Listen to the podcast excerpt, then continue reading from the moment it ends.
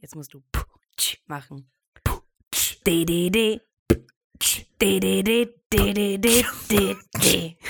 Living easy, loving free. Du kannst aufhören. Season 10 on a one-way wide. Wo sind wir, Rafa? on the hell. Yeah, yeah. ja, ja.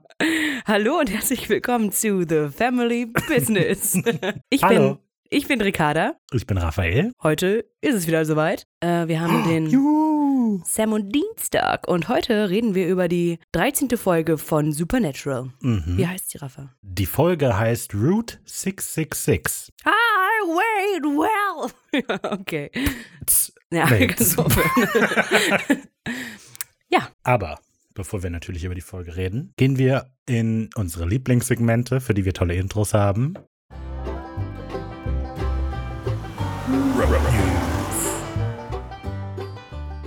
Die Road News. Es gibt nur ein paar kleine Sachen. Erstmal möchte ich hervorheben, weil ich ja gerne Leute auf dem Discord-Server haben will, kündige, sage ich jetzt, dass wir erste kleinere Diskussionen auf dem Discord-Server hatten.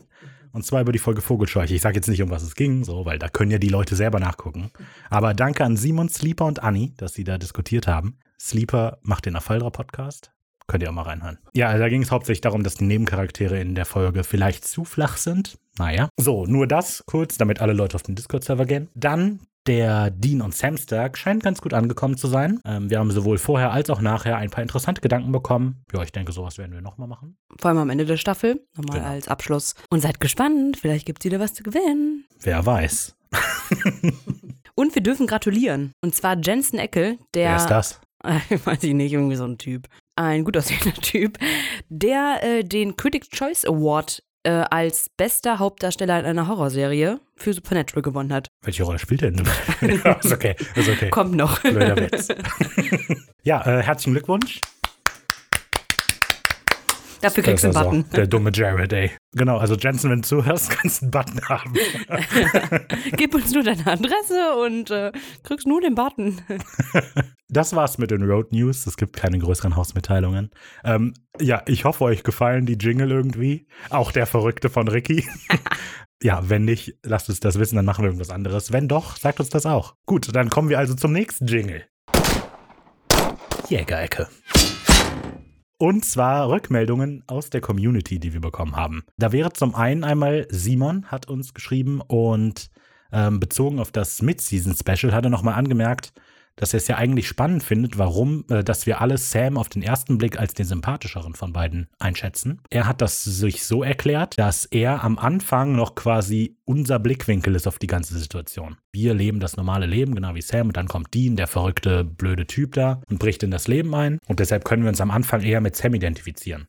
Und dass wir deshalb vielleicht eher am Anfang die Sympathien auf den seiner Seite haben. Guter Gedanke, aber naja. Anni hat nochmal hervorgehoben, dass das Genre-Hopping ähm, von dem wir gesprochen hatten im Mid-Season Special, einer der guten Gründe sein kann, warum es so schwer ist, Leuten den Reiz von Supernatural zu erklären. Mhm. Ja, sehe ich auch so. Also es gibt ja später wirklich noch verrückte Folgen so und also der, ich denke, das krasseste Beispiel ist natürlich French Mistake so. Alle, die Ja. es kennen, wissen sofort, welche Folge das ist. Aber wenn man jemand anderen diese Folge erklärt, halten die dich ja für bescheuert so. Und also es kann ja keine Serie gut sein, die solche Folgen hat. Aber es ist halt irgendwie mit einer der besten Folgen überhaupt. Das stimmt. Ja, generell Supernatural hat ja in jeder Staffel eine Folge, die so fun Eine richtig abgedrehte Folge, ja. Scooby Natural. Anne hatte darauf hingewiesen, dass sie in Zukunft gerne mehr aus Johns Tagebuch hören würde. Das hat die Ricky mir ja freundlicherweise geschenkt. Hm. Und äh, wenn ich dazu komme, es zu lesen, werde ich da auch gerne irgendwas zu sagen. Und dann hat sie äh, nochmal explizit gesagt, ich glaube, wir haben da auch drüber gesprochen, vielleicht aber nicht, dass ja auch Jensen Ackles eine Brauerei hat, Ja. die Family Die Business Fam heißt. Family Business, ja. Machen wohl gutes Bier, Dark Bier so. Ja, also das nochmal explizit, das ist uns bewusst gewesen, aber ich weiß nicht mehr, ob wir es erwähnt haben im Podcast. Nee, haben wir nicht. Gut, so und dann Sleeper, den ich ja eben schon erwähnt hatte, der hat nochmal hervorgehoben, dass Vogelscheuche ja die erste Folge ist, bei der Menschen so als Mittäter oder sogar Täter auftreten. Das ist bei uns in der Diskussion tatsächlich was untergegangen. Ich finde, das ist aber auch nicht wirklich unbedingt der Fokus der Folge. Ähm, es gibt da durchaus ähm, Folgen, bei der das nochmal expliziter wird. Also sowohl Wunderheiler beim letzten Mal. Ich hoffe, ihr hattet alle Spaß mit der Folge. Ricarda hatte mega Spaß. Total. Und äh, ja, aber es gibt ja auch noch äh, Folge 15 oder so. In dieser Staffel, da geht es dann nochmal ganz explizit drum. ah, Menschenjäger. Mhm. Genau. Äh, so, das war das aus der Jägerecke. Dann kommen wir jetzt zur Folge selber. Wir besprechen Supernatural Folge 13 der ersten Staffel, Route 666. Das ist die 13. von 327 Episoden. Ricky. Richtiger Meilenstein. Da, da, da. Äh, dafür wird es auch nie einen festen Jingle geben, weil ich möchte, dass Ricarda immer wieder was Neues machen muss. Das sind 4% aller Folgen. Sehr genau, nicht ganz, aber aufgerundet. Da haben wir ja nicht mehr viel zu tun. Äh, das muss halt sein. Und die Folge ist ab 12. Die Zusammenfassung, die ist immer, für alle, die zum ersten Mal zuhören, hallo, die ist immer von mir geschrieben, nicht von irgendwo anders, aber ja. Die Pläne der Brüder werden über den Haufen geworfen, als Dean einen Anruf einer alten Flamme bekommt. Ihr Vater ist angeblich von einem monströsen Truck ermordet worden. Sam und Dean müssen sich durch die dunkle Vergangenheit der Stadt graben, bevor der Truck sein nächstes Opfer fordert. Ein Opfer, das Dean sehr am Herzen liegt. Der erste Eindruck, Ricky. Ich bin mir unsicher, ob ich die Folge wirklich gut, gut finde, weil also die Story an sich mit dieser Romanze und so ist nett und macht einen anderen Blickwinkel auf Dean vielleicht. Also den kriegt Sam ja auch vor allem. Ähm, aber halt diese Horrorgeschichte mit diesem rassistischen Truck, äh, ich weiß nicht. also ist halt, äh, nee, ist nicht, nicht so cool. Ich, sag, ich lese einfach vor, was ich mir aufgeschrieben habe. Ich habe mir aufgeschrieben, hm, wirkt alles ein bisschen unausgereift und planlos. Die geht irgendwie nirgendwo hin. Und ich finde, dass, ähm, ja, also auch nach dem dann genaueren Gucken und vielleicht gerade nach dem genaueren Gucken kann ich das nur so unterstreichen. Also ich finde, die wirft so viel auf und alles mögliche, aber die wirkt sehr, wir wechseln mega schnell Schauplätze und so weiter. ist einfach ein bisschen planlos, Mhm. ja. Dazu ähm, habe ich natürlich auch ein paar Infos, wie andere die Folge fanden, aus dem tollen Buch, was ich ja geschenkt bekommen habe. Und zwar, Eric Kripke mag die Folge auch nicht so gern. Also er findet dieses Autoding ganz cool, aber die ganze Folge kann sich ja nicht um Autos drehen, hat er gesagt. Hat er recht. Der Effekt-Supervisor Randy Shimkiv oder wie der auch immer heißt, findet die Folge super. John Sheehan mag die Folge auch nicht so gern. Sehr gut, Buddy. Und äh, der Editor Anthony Pickner hat erzählt, dass ähm, die Story der Folge eine Vorlage vom Network war und nur sie deswegen diese Folge eigentlich machen mussten, weil die wohl diese Romanze mit einbringen mussten, die Dean hat. Und deswegen haben die die Folge darauf geschrieben. was ich zu der Folge gelesen hatte in den unterschiedlichen Wikis. Und ich finde, das merkt man der Folge an. Das Skript dieser Folge war, ist irgendwie in sieben Tagen entstanden, weil die wohl irgendeine andere Folge verloren hatten. Also in der Anweisung hieß es, hat, äh, hieß es dass Eric, Eric Kripke ein Skript mehr oder weniger verloren hat irgendwie, aus irgendeinem Grund. Ich weiß jetzt nicht, was passiert ist. Auf jeden Fall war eine, konnte eine Folge nicht gemacht werden und deshalb brauchten die schnell eine andere.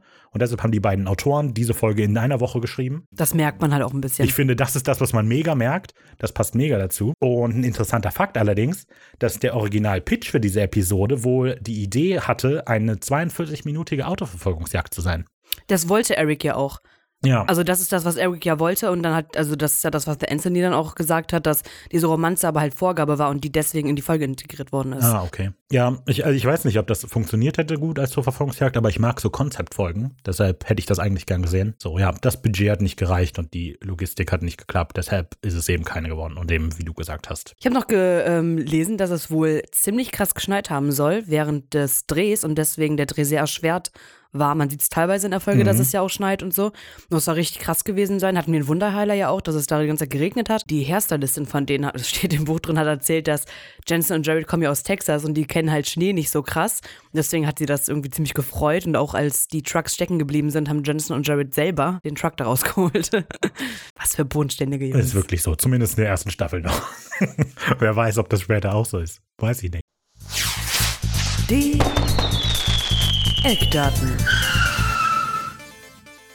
Die Folge erschien am 31.01.2006 in den USA. Die Folge ist natürlich mal wieder kreiert von Eric Kripke. Geschrieben wurde sie von Eugene Ross Lemming und seinem Schreibpartner Brett. Ihrem. Eugene? Ist doch keine Frau. Gut, jedem das seine. Geschrieben ist diese Folge von Eugene Ross Lemming, die natürlich eine Frau ist. Das wusste Recki. Darüber wurde nicht gerade ein Stück aus dieser Nein. Folge geschnitten. Und äh, ich habe mich natürlich informiert und weiß, dass sie mit Robert Singer verheiratet ist.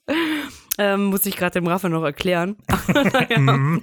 ähm, ihr Schreibpartner ist Brett Buckner und genau, die haben halt zusammen diese Folge geschrieben und die beiden haben generell viele Folgen zusammengeschrieben. Fast 40 Folgen für ja, Supernatural. 38, Ach, genau. Ja, genau. Und äh, die werden auch ab Staffel 9, glaube ich, Co-Executive Producer. Ja, also die haben, bei denen ist das irgendwie ganz spannend. Die haben jetzt diese eine Folge geschrieben in Staffel 1 und dann erst die erste, die nächste wieder irgendwann in Staffel 7. Aber ab da haben die dann auch so Producer-Karriere gemacht. Genau. Dann für 8, 9, 10, 11, 12, 13. Ja, in 12 also sind sie viel. irgendwie dann mit Executive Producer oder so geworden. Keine Ahnung. Ich habe das Gefühl, wenn man nur lange genug an Supernatural dranbleibt, wird man auch irgendwann Producer. Deshalb. Ja, wirkt so. Äh, die beiden vorher sind wohl hauptsächlich äh, hauptverantwortlich gewesen für Agentin mit Herz. Ja, Keine ich, Ahnung. Ich kannte nichts, was die vorher gemacht haben. Nee, ich auch nicht. Deswegen habe ich äh, das jetzt auch nicht erwähnt. Aber die sind die Serienerfinder davon, deshalb dachte ich, kann man das mit dazu nehmen. Also, wenn ihr die Serie kennt, das sind die beiden Herzlichen. Glückwunsch. Regie diese Folge führt Paul Shapiro. Der ist unter anderem bekannt für die Arbeit an Smallville. Und ich habe gelesen, dass er mit irgendjemand aus der letzten Folge sehr eng zusammen in Smallville auch gearbeitet hat. Keine Ahnung. Mm, relativ egal. Dann für Heroes. Ja, und generell hat er wohl, ähm, habe ich gesehen, 77 Regie-Credits. Genau, das ist seine einzige Episode Supernatural. Ja. Und, das ist ganz spannend, seine Karriere begann mit einer Oscar-Nominierung. Der studierte nämlich in, in Ontario, glaube ich, und hat dann 1974 an einem Kurzfilm mitgearbeitet, Lifetimes 9. Und der wurde direkt als bester Live-Action-Kurzfilm bei den Oscars nominiert.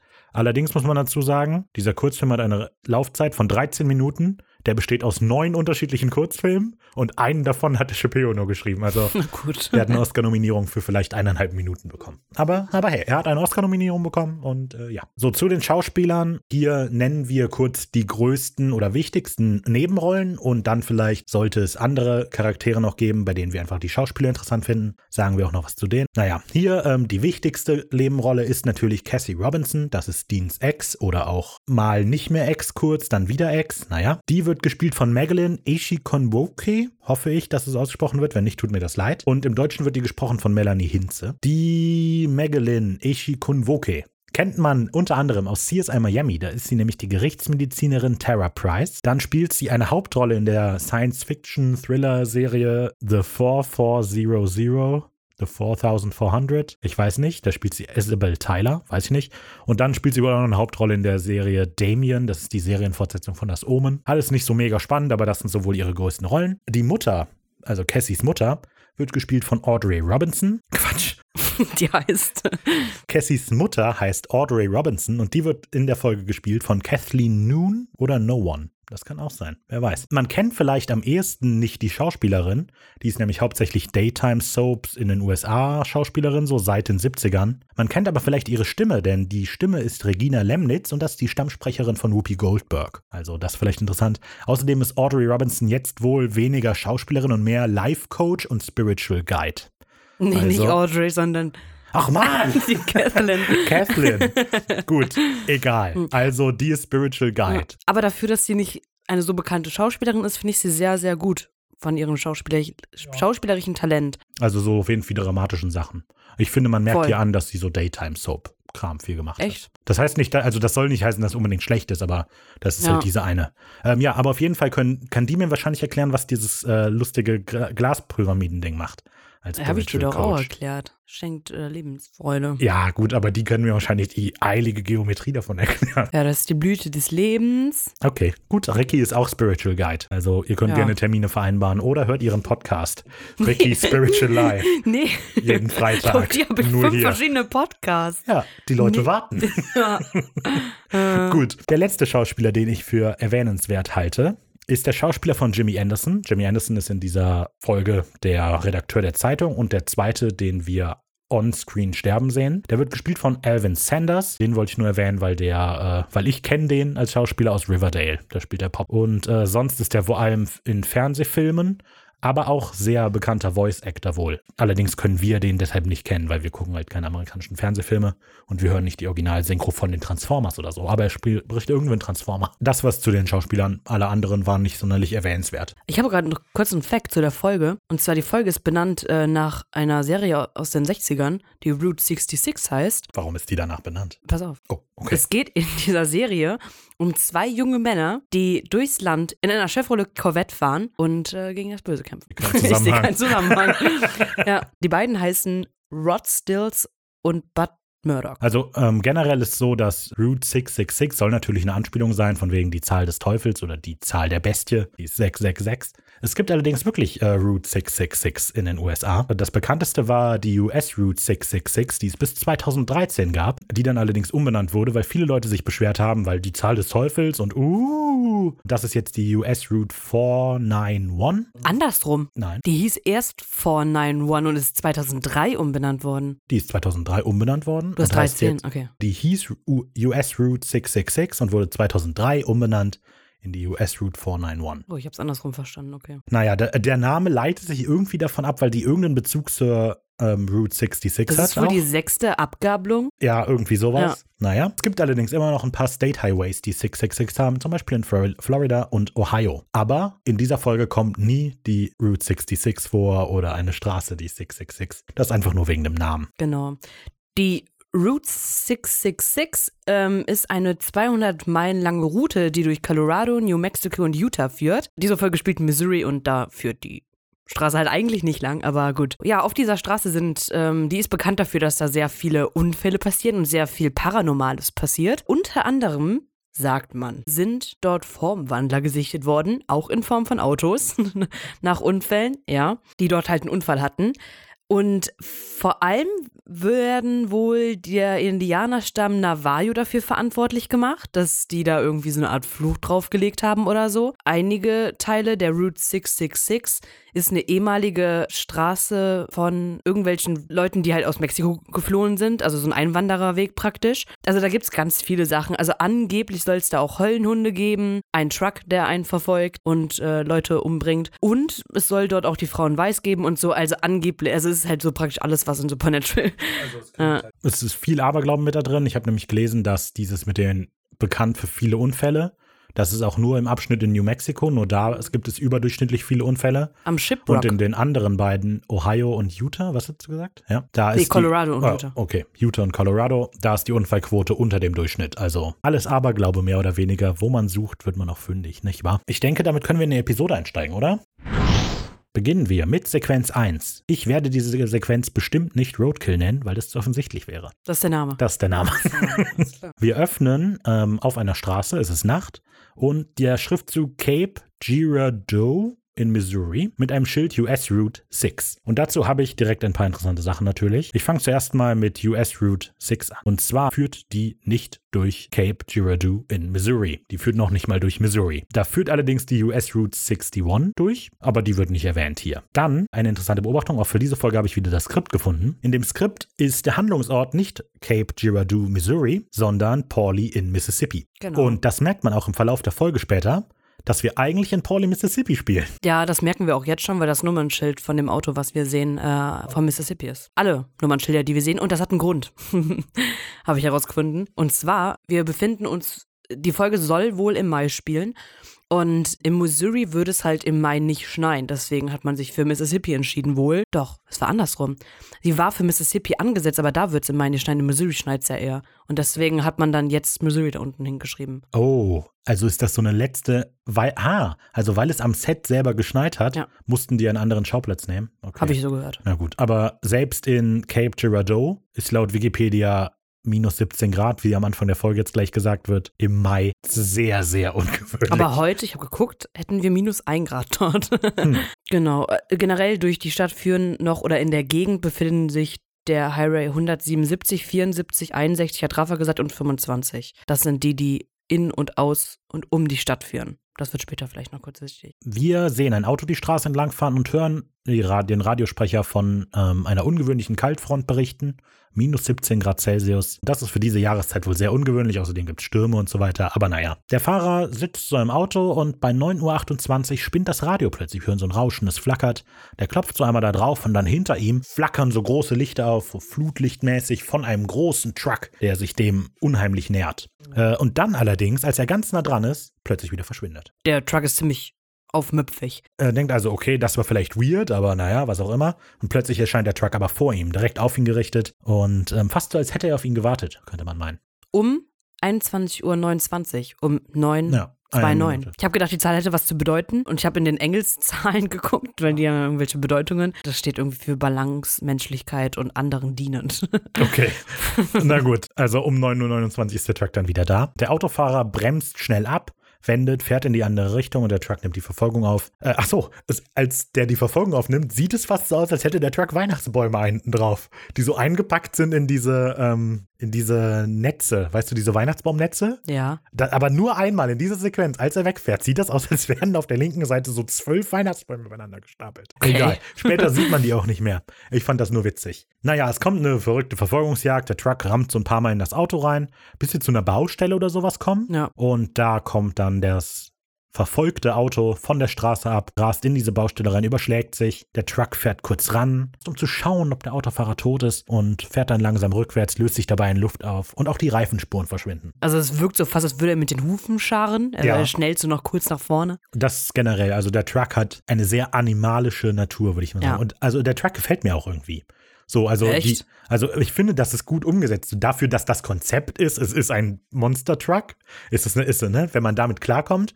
Aber ich finde, wenn man das einmal akzeptiert hat, kommt der gut rüber. So die ganze Zeit dieses Ja, wenn man es akzeptiert. und dann macht er und faucht und so. Und das finde ich eigentlich ganz gut. Ja, gut. Also wenn man das einmal akzeptiert, finde ich, ist das sehr gut umgesetzt. In der Eröffnungssequenz haben wir schon ein paar Fehler. Ich weiß nicht, ob sie dir aufgefallen sind, aber wir sehen, dass der das Auto, was verfolgt wird, ein Ford ist am Anfang. Und als sie den Unfall hat, ist es aber kein Ford mehr. Es ähnelt, also ich weiß nicht genau, was es dann ist, aber es sieht nicht mehr so aus wie das Auto. Aber Ricky, das liegt doch nicht daran, dass es ein Fehler ist. Wir erfahren doch später, dass der Autohändler ist. Der tauscht schnell die Ja, Autos. genau. Beim Sterben Der noch schnell. fährt immer die neuesten Autos, Ja, wissen wir. Genau. mm. Und vielleicht ist es die Sequenz, die du meinst, mit diesen Tannenbäumen hinten drauf. Aber man sieht in einer Sequenz, in einer Stelle von der Eröffnungssequenz, relativ am Ende, äh, wie Kameramänner hinten auf dem Truck sind. Okay, vielleicht ist das das. Kann sein. Ähm, ich habe herausgefunden, dass der Truck ein modifizierter 1962 Dodge Powerwagon ist. Mhm. Leicht angepasst. Ähm, ziemlich gut. Verrückt, was alles so im Internet zu finden ist. Ja. So, aber damit endet die erste Sequenz. Und Sequenz 2 beginnt. Alte Flammen brennen lange. Genau, wir sehen, wie Sam und Dean gerade an einer Tankstelle sind. Sam ist gerade dabei, so auf dem Dach vom Impala sich eine Karte anzugucken. Und Dean ist im Hintergrund und hat das Telefon in der Hand und legt gerade praktisch auf. Sam äh, bekundet dann, äh, dass er eine, eine Alternativroute nach Pennsylvania gefunden hat, weil auf der eigentlichen wohl irgendwie eine Baustelle ist Mhm. oder so. Und dann sagt Dean so, ja, sorry, wir fahren aber nicht nach Ja, Pennsylvania.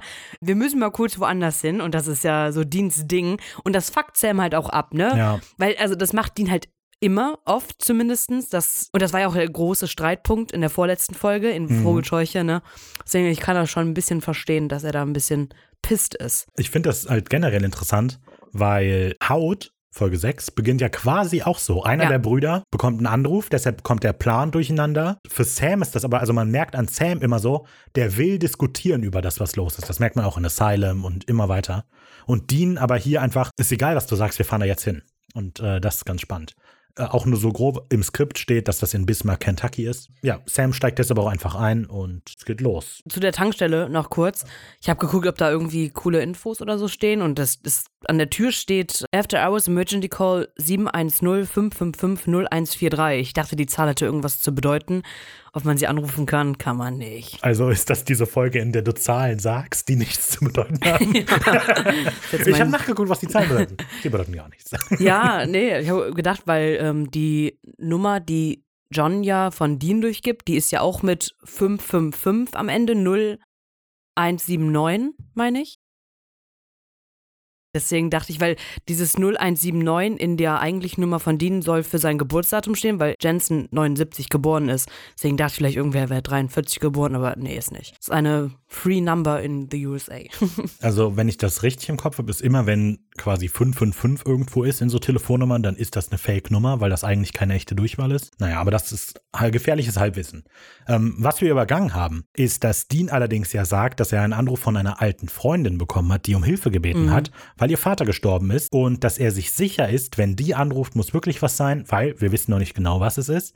Aber wenn die ihn anruft, dann ist es wirklich was Ernstes. Ja, er sagt auch noch, dass sie gesagt hat, dass es ein Fall für die beiden ist. Ja. Dann fahren sie los. Und auf der Fahrt will Sam dann mehr aus Dean rauskitzeln, was es denn mit dieser alten Freundin auf sich hat. Sam fragt so, äh, mit einer alten Freundin meinst du? Und Dean dann so, naja, dass es hier halt nicht neu ist. Ne? Sehr witzig. Und äh, ja, Dean sagt dann halt, dass es um Cassie geht und Cassie eine Ex-Freundin von ihnen ist. Die beiden haben sich in Athens, Ohio kennengelernt, als sie da das College beendet hat. Und Athens, Ohio ist einer der meist Athens. Athens, einer der meistbespuktesten Regionen in der Gegend. Ich habe aber das Gefühl, das sagt jeder Ort, der bespukt ist, ja, damit man da hingeht. ja. Also dort soll es wohl so ein Lunatic Asylum geben und das soll ziemlich krass bespukt sein. Da gibt es auch richtig eklige Videos auf YouTube. naja. Er sagt dann halt, dass die beiden halt ein paar Wochen zusammen waren und so. Aber so wie er das sagt, scheint das so, das war nichts Ernstes so. Wir haben uns ein paar, ne? Ist halt der harte Dean. Genau. Mir ist aufgefallen, die Frau heißt ja Cassie, Sams Freundin heißt Jessie. Vielleicht Zusammenhang. Oh, siehst du? Also, das ist ja egal. Aber, Jessica und Cassie. ja, aber ich will damit sagen, die sind nicht sehr kreativ, was die Namensgebung angeht bei Die Supernatural. Namen haben nichts miteinander zu tun. Cassie und Jessie? Das Die ist quasi also der Jess- gleiche Name mit einem Jessica, C. Jessica wird nie Jessie genannt. Die wird Jess oder Ja, Jessica aber- genannt. Und, aber die heißt halt Cass. Oh, und, und später gibt es jemanden, der ist Cassie. Ja, genau. Das wollte ich auch noch sagen. Okay, ich finde die Namen sehr ähnlich. Ich finde das spannend. Gut, eben nicht. Sam möchte dann, also ich habe den Eindruck, dass er so ein bisschen darauf rumreiten will, weiter so, ne? Erzähl mal mehr. Er sagt so, das klingt aber nicht wie normaler Autounfall. Weil ich glaube, er möchte quasi aus Dean rauskitzeln, was das denn ist. Warum weiß Dean, dass Cassie nur ihn anrufen würde, wenn es ein Notfall ist? Und dann fällt ihm aber auf, Moment mal, woher weiß die überhaupt, was wir tun? Und dann kommt so ein vollkommen komischer Dialog oder dann beschwert sich Sam darüber, dass Dean einfach so ihr Familiengeheimnis verraten hat. Ja. Und er musste eineinhalb Jahre Jess anlügen. Aber das stimmt ja nicht, weil das, das war ja seine Entscheidung, Jess Oh. anzulügen. Das habe ich auch gedacht. Und Dean war doch sogar, glaube ich, in Folge 1 oder 2 noch dafür, das Jess zu sagen. Genau, ich habe mir genau das gleiche auch aufgeschrieben. Das ist, Sam tut so, als hat er die ganze Zeit mit sich gerungen, das nicht sagen zu wollen. Und Dean ist immer dazwischen gehüpft und sagt, nein, mach nicht. Aber es ist definitiv so, dass Sam Jess absichtlich nie gesagt hat, was los ist. Eben. Und als Dean ja in Folge 1 die abholt, hat er auch kein Problem damit, das vor Jess zu erzählen. Und Sam ist der, der Jess rauswirft. Also, Und Dean ist ja generell ziemlich offen, was das angeht. Also ja auch in Haut erzählt er ja der Rebecca, was sie Ja, ja. beruflich machen, beziehungsweise der Formwandler macht's. Und in Wendigo erzählt er das ja auch der Ja. Haley und so. also das ist eine Ah. sehr merkwürdige Familienregel, die jetzt gerade aufgestellt wurde für diese Folge, glaube ich. Von Sam. Ja, von Sam. Aber das ist vielleicht einfach, weil er sich halt jetzt gerade oder praktisch erst dazu entschieden hat, jetzt hier mit dabei zu sein. Ja. Ja. jetzt kann es ja losgehen, wie ich gern sage. Und deswegen vielleicht diese Attitude hat. Ich Ja. finde Deans Reaktion ganz spannend. So wie er sich die ganze Zeit in der wie, während dieses Gesprächs benimmt. Am Anfang, so als Sam das noch sagt, Moment, woher weiß die überhaupt von dem Geheimnis, ne? Schaut Dean so ein bisschen ertappt, so von wegen, er weiß nicht genau, wie er reagieren soll, aber dann fängt Sam so an und ich durfte Jess nie erzählen. Und dann hat, hat Dean so, ein, so einen Blick drauf, der so eine Mischung aus, oh, jetzt kommt das schon wieder und Schuldbewusstsein kommt. Also das ist, so eine, das ist so eine Mischung aus Augen verdrehen und ich will nicht drüber reden. Das finde ich ganz cool. Das ist ganz, äh, ja, hat einen guten Blick drauf. Guter Schauspieler. Der sollte eine Auszeichnung bekommen als bester Hauptdarsteller in einer Horrorserie. Naja, Zum Beispiel von den Critic Choice Awards. zum Beispiel, zum Beispiel. Die ganze Zeit läuft im Hintergrund das Lied Walk Away von The James Gang. Ja. Und da geht es auch so um eine Trennung und so weiter. Aber naja. Gut, wir kommen dann in Missouri an und ähm, beobachten, also wir befinden uns scheinbar in so einem Zeitungsverlag oder so. Das wissen wir jetzt noch nicht, man kann es nur ein bisschen erahnen. Und sehen Major oder den Bürgermeister Harold Todd und äh, besagte Cassie Robinson und ein ähm, Mann namens Jimmy Anderson, der der Chefredakteur ist, hat Rafa vorhin ja schon mal ähm, erzählt. Und die drei sind halt gerade so ein bisschen am Quatschen, beziehungsweise ähm, Cassie und Jimmy ähm, versuchen, nee, Harold, dazu zu überreden, irgendwas halt zu drucken ähm, oder drucken zu dürfen. Und er sagt aber so, ja, nee, irgendwie, also er will halt irgendwie, dass irgendwas nicht gedruckt wird. Genau. Wir erfahren jetzt nicht so genau, um was es geht, aber Cassie sagt so, ja, äh, finden Sie das nicht komisch, dass hier jetzt die, ähm, ja, maximal pigmentierten, wenn wir es, Schwarz. dürfen wir es sagen? Das heißt ja auch Black Lives Matter. Ja, okay, dass äh, auf jeden Fall Schwarze in der Stadt relativ häufig in nahen Abständen jetzt letzte Zeit gestorben sind. Und das wollen die wohl veröffentlichen, weil Cassie und Jimmy sind auch ähm, schwarz? Finde ich mal komisch, sowas zu sagen. Maximal pigmentiert, sagt man. Das ist doch, Nein, das sagt niemand. Nicht, das macht das. aber schwarz ist doch nicht korrekt. doch. Okay. Also wenn äh, dann halt, ja, die Schwarzen. Also maximal pigmentiert ist nämlich so ein, ist so, äh, oh, jetzt dürfen wir ja noch nicht mal mehr schwarz sagen. Da müssen wir jetzt maximal pigmentiert sagen. Aber schwarz ist doch nicht politisch korrekt. Doch, das ist das, was man sagen soll. Ich gucke genug amerikanisch Talkshow-mäßig, wo Leute interviewt werden. Ja, ja, So. gut, in Amerika, aber hier in Deutschland können wir das doch nicht so sagen. Doch, klar. Warum nicht? Auf jeden Fall sind äh, Cassie und Jimmy auch schwarz und deswegen scheint ihr das so, denen so nah zu gehen. Aber irgendwie möchte das halt irgendwie Todd nicht. Okay, dann, also Moment, ich schiebe kurz einen Disclaimer ein. Ich habe gesagt, dass nach meinem Wissen ist es vollkommen okay, schwarz zu sagen. Ricarda ist sich etwas unsicher.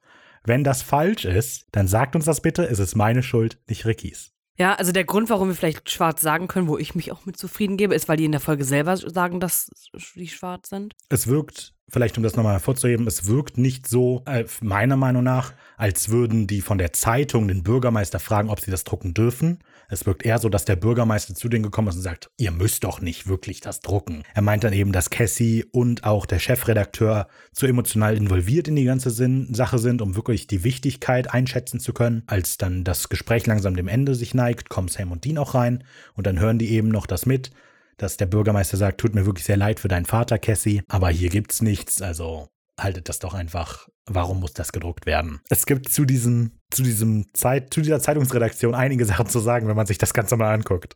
Dieses vor der Tür, durch die Sam und Dean reinkommen, sieht wahnsinnig komisch aus. Das wirkt, als wären einfach nur wild Kulissen zusammengewürfelt worden, denn man sieht zum Beispiel die Rückwand, die sieht aus wie eine Häuserfassade. Direkt vor der Tür steht ein klein, ein, so ein Bootsmodell oder so. Es hängen Lampen von der Decke. Scheinbar stehen da Leiter drum Oh, und ein Lampen. Stuhl irgendwo. Ja, Ach, aber vor es soll ja rausgehen Ach so. und da hängen Lampen. Und dann auf der Rückwand ist eine Häuserfassade. Direkt vor der Tür steht so ein Modell von einem Boot.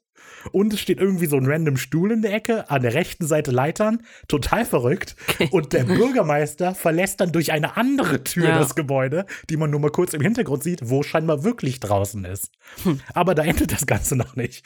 Denn in dem Büro steht hinten eine Art Baufahrzeug drin. Das mit so einer Dschungeltarnung überdeckt ist. das nicht ist drauf absurd. Ich habe davon ein Foto gemacht. Ich werde das teilen. Okay. Ricky sagt, es ist ein Drucker. Vielleicht, ihr könnt euch eure eigene Meinung bilden. Ich finde, das sieht aus wie ein Baufahrzeug, ein kleines, das mit Dschungeltarnung überdeckt ist. Egal. ich. So oder so, was ist da los? Das ist alles Naja. extrem verrückt. Okay. Ja, die begrüßen sich auch erstmal. In einer wahnsinn, wahnsinnig kitschigen Szene. Nö, so kitschig so, nicht. Hey, Babe. Das sagt er Dean, gar ich nicht. weiß. Aber das hat so diesen Cassie, Dean. Und dann gehen sie aufeinander zu. Und Dean Und dann guckt. läuft Hungry Eyes. Und Dean dann, das ist mein Bruder. Oh, Dean. Hä? Ich finde das Nee. sehr kitschig. Dean ist halt voll zurückhaltend, weil er nicht weiß, wie er sich verhalten soll, Ja, Cassie ja, gegenüber. Und ähm, die umarmen sich auch nicht wieder so zur Begrüßung. Aber man merkt, dass Dean halt so ein bisschen schüchtern ist und äh, Sam lächelt ihn auch so ein bisschen von hinten an und merkt so, ah, das ist mein Bruder. Ja, Sam findet das die ganze Folge hinweg sehr lustig, sehr unterhaltsam. Nee, er findet es nicht lustig, ich finde es schön. Ja, mal ja so zu okay, sehen. gut, okay. Ja, dann spricht Dean ihr noch sein Beileid aus und dann beginnt bei mir die neue Sequenz. Die heißt Blutige Spuren eines spurlosen Trucks. Wir machen einen Sprung in die Nacht im Hause der Robinsons, das so ein freistehendes Haus ist mit ein paar Bäumen vorher, ganz schön. Cassie bringt gerade Tee oder Kaffee oder so, allerdings nur zwei Tassen. Also sie trinkt den Tee wahrscheinlich nicht ähm, und erklärt, dass sich ihre Mutter sehr zurückgezogen hat und dass, dass Cassie deshalb bei ihr wohnt und ähm, sich so ein bisschen Sorgen um sie macht, weil auch die Mutter erzählt hat, dass die sich sehr Sorgen um ihren Mann immer gemacht hat. Naja, der Vater hat wohl behauptet, dass er von einem schwarzen Truck verfolgt worden wäre oder so, der einfach auftauchen und verschwinden kann. Sie gibt Sam und Dean dann den Tee. Ja, Dean guckt den Tee so ein bisschen Das komisch ist an. super. So, äh, warum habe ich kein Bier? Also, also er nimmt ihn so an und zuerst, der- als wäre er dankbar. Und dann guckt er und er so, Moment, ich habe Tee bekommen. Ich trinke keinen Tee. Und dann stellt er den einfach Ja. so weg. Er dreht die Tasse auch so. Ja. Guckt so rein. Hä? Und Sam findet das so richtig, also dem beachtet das gar nicht. Aber das finde ich irgendwie merkwürdig, weil wenn die sich doch gedatet haben und da zusammen waren, so dann weiß Cassie doch, dass er das nicht trinkt. So, Ja, Warum- das also- fand ich auch, hm, das fand ich interessant. Ich habe warum gibt er dem Tee? ich hab zuerst gedacht, weil die tut so selbstsicher einen Zuckerwürfel da rein. Und ich habe gedacht, vielleicht weiß die, dass der Dean seinen Tee oder Kaffee, wir gehen ja davon aus, dass Tee ist, mit einem Zuckerwürfel trinkt. Und ich dachte so, dann hat die es einfach intuitiv gemacht, aber Dean kann damit gar nichts anfangen. Das ist dann auch nochmal spannend. Im Ton der Folge würde ich sagen, da hat einfach jemand nicht drauf geachtet. In einer anderen Folge würde nee, ich vielleicht doch, sagen. ich glaube schon. Ich glaube, das ist, weil sonst würde Dean ja nicht so gucken. Also keine Ahnung, vielleicht ist es halt so, dass wenn Dean weich ist so und dann trinkt er vielleicht mal einen Tee, aber jetzt ist halt sein alter Ego-Jäger-Image, wo er gerade noch Ja, drin steckt okay. und deswegen halt lieber ein Bier haben will. Also meinst du, dass er früher erzählt hat, er würde Tee trinken? Ja, es so? vielleicht auch getan hat, als er Ach halt eine längere Zeit äh, nicht auf der Jagd war, dass er dann halt so Wäre normal. natürlich, wär natürlich spannend, wenn er dann im Laufe der Folge öfter mal Tee hat und den dann trinkt, um diese Entwicklung zu zeigen. Ja. Aber weißt du, weil in dem Moment, in dem die dann zusammen sind, wenn er da. Tee trinken würde, würde das ja symbolisieren, dass das so ist. Und am Ende trinkt er wieder Bier. Ja. Aber es passiert halt nicht. Es ist halt diese eine Szene, Ja. aber es ist lustig, wie er drauf guckt. Das ist mir auch aufgefallen. So, und dann erzählt Cassie also von diesem Unfall. Sie erzählt, dass da eine Beule hinten am Auto ist. Und die war vorher nicht da. Und die muss ja von einer Rammattacke gewesen sein. Sam fragt nach, ob die vielleicht vorher schon da war. Und Cassie so, also der war Autohändler, der hatte nie eine Beule im Auto. Und in der Rückblende haben wir gesehen, das ist nicht eine Beule. Der hat so ein Coupé gefahren und quasi der ganze Kofferraum ist eingedrückt. Ja. Das ist nicht einfach nur eine Beule, aber naja. Ja, auch generell, das Auto ist ja nach dem Unfall, wie wir sind, einfach nur am Arsch. Ja. So. Und woher will man eruieren, ob die Beule jetzt zehn Minuten vorher passiert ist oder erst beim Überschlagen? So. Das ist Ja. halt, Das ist alles Ah. ein bisschen komisch. Sie erzählt ja auch, dass denn, äh, dass es überall total matschig war und so. Aber die sind die ganze Zeit auf betonierten Weg gefahren. Das, den Punkt habe ich gar nicht verstanden. Und ich habe deshalb überlegt, weil halt die Geschichte, die Cassie erzählt und das, was wir am Anfang gesehen haben, passt eigentlich nicht zusammen. So, äh, sie erzählt ja auch, und er ist dann den Abgrund runtergefahren oder so. Also immer so, sie sagt das nicht explizit, aber es wirkt die ganze Zeit so, als sei jemand einen Abgrund runtergefallen oder so. ja, ist er ja aber eigentlich nicht. Genau, also und ich habe die ganze Zeit überlegt, ob vielleicht ist das, was wir am Anfang gesehen haben, eigentlich der Tod von diesem ersten Menschen gewesen. Aber laut dem Skript ist das tatsächlich der Tod von Cassies Vater gewesen. Also das passt einfach nicht so richtig zusammen. Da waren alle ein bisschen sloppy bei der Folge. Die haben alle einfach so ein bisschen, ach komm, wir müssen die jetzt fertig bekommen. Ja, sie sagt dann noch, dass ähm, es nur die Spuren von dem Ford, also dem ähm, Auto des Vaters, gab. Und das ist ja voll ungewöhnlich, wenn man vermutet, dass der einfach nur einen Unfall hatte. Ja, ja äh, schließt halt aus, dass er gerammt worden ist. Sie erzählt dann aber auch noch, dass äh, Clayton Soames, äh, der beste Freund des Vaters, vor wenigen Tagen, Wochen auch so einen Unfall hatte. Der hat eine Delle im Auto und es war nur eine Spur auf der Straße. W würdest du sagen, dass da ein Fall vorliegt? Jetzt, äh, ich, also, weil es geht die ganze Zeit so darum, liegt da ein Fall und der Bürgermeister will das einfach nur nicht ermitteln, so. Aber ich weiß nicht, wenn ich das so höre, das scheint ein gefährlicher Straßenabschnitt zu sein, Ja. in dem Leute von der Straße abkommen, während es Regen ist in der Nacht. Es ist ja ein Fall. Insofern ist das okay. Aber ich finde, sie tun so ein bisschen so, als sei das sehr offensichtlich. Sam fasst das alles also nochmal zusammen. Und als Cassie das so hört, denkt sie so, ja, das klingt schon irgendwie bescheuert. So, und deshalb bin ich auch sehr skeptisch, was so Geister angeht. Oder das, was ihr so macht. Ja. Und Dean kann da nicht an sich halten. Der bemerkt nämlich, dass Cassie so, ja, wegguckt, als sie das sagt, so von wegen, oder was auch immer ihr so macht, kommt er ihm so, er brüllt nicht raus, aber es bricht aus ihm heraus, so, ach, ach so, skeptisch, ja. Du hast mir damals gesagt, ich sei verrückt oder so. Ja, reibt ihr das so ein bisschen unter die Nase, bevor er das aber, er scheint Redebedarf zu haben, aber bevor er das tatsächlich weiter aussprechen kann, geht die Tür auf und Cassies Mutter kommt rein. Achso, ja, sie stellen sich dann so ein bisschen vor, so zwischen Tür und Angel mehr oder weniger. Ja, bieten auch an, dass die, oder Sam sagt, dass er halt noch ein paar Fragen irgendwie hätte. Sie lehnt das aber ab und möchte nicht mit den beiden reden. Sie ist nicht in der Verfassung dazu. Genau. Was ihr gutes Recht ist. Und sie wirkt auch total panisch und voll außer Atem. Also sie kommt rein und wir haben aber keinen wirklichen Anhaltspunkt, warum das so ist. Also klar, ihr Mann ist tot.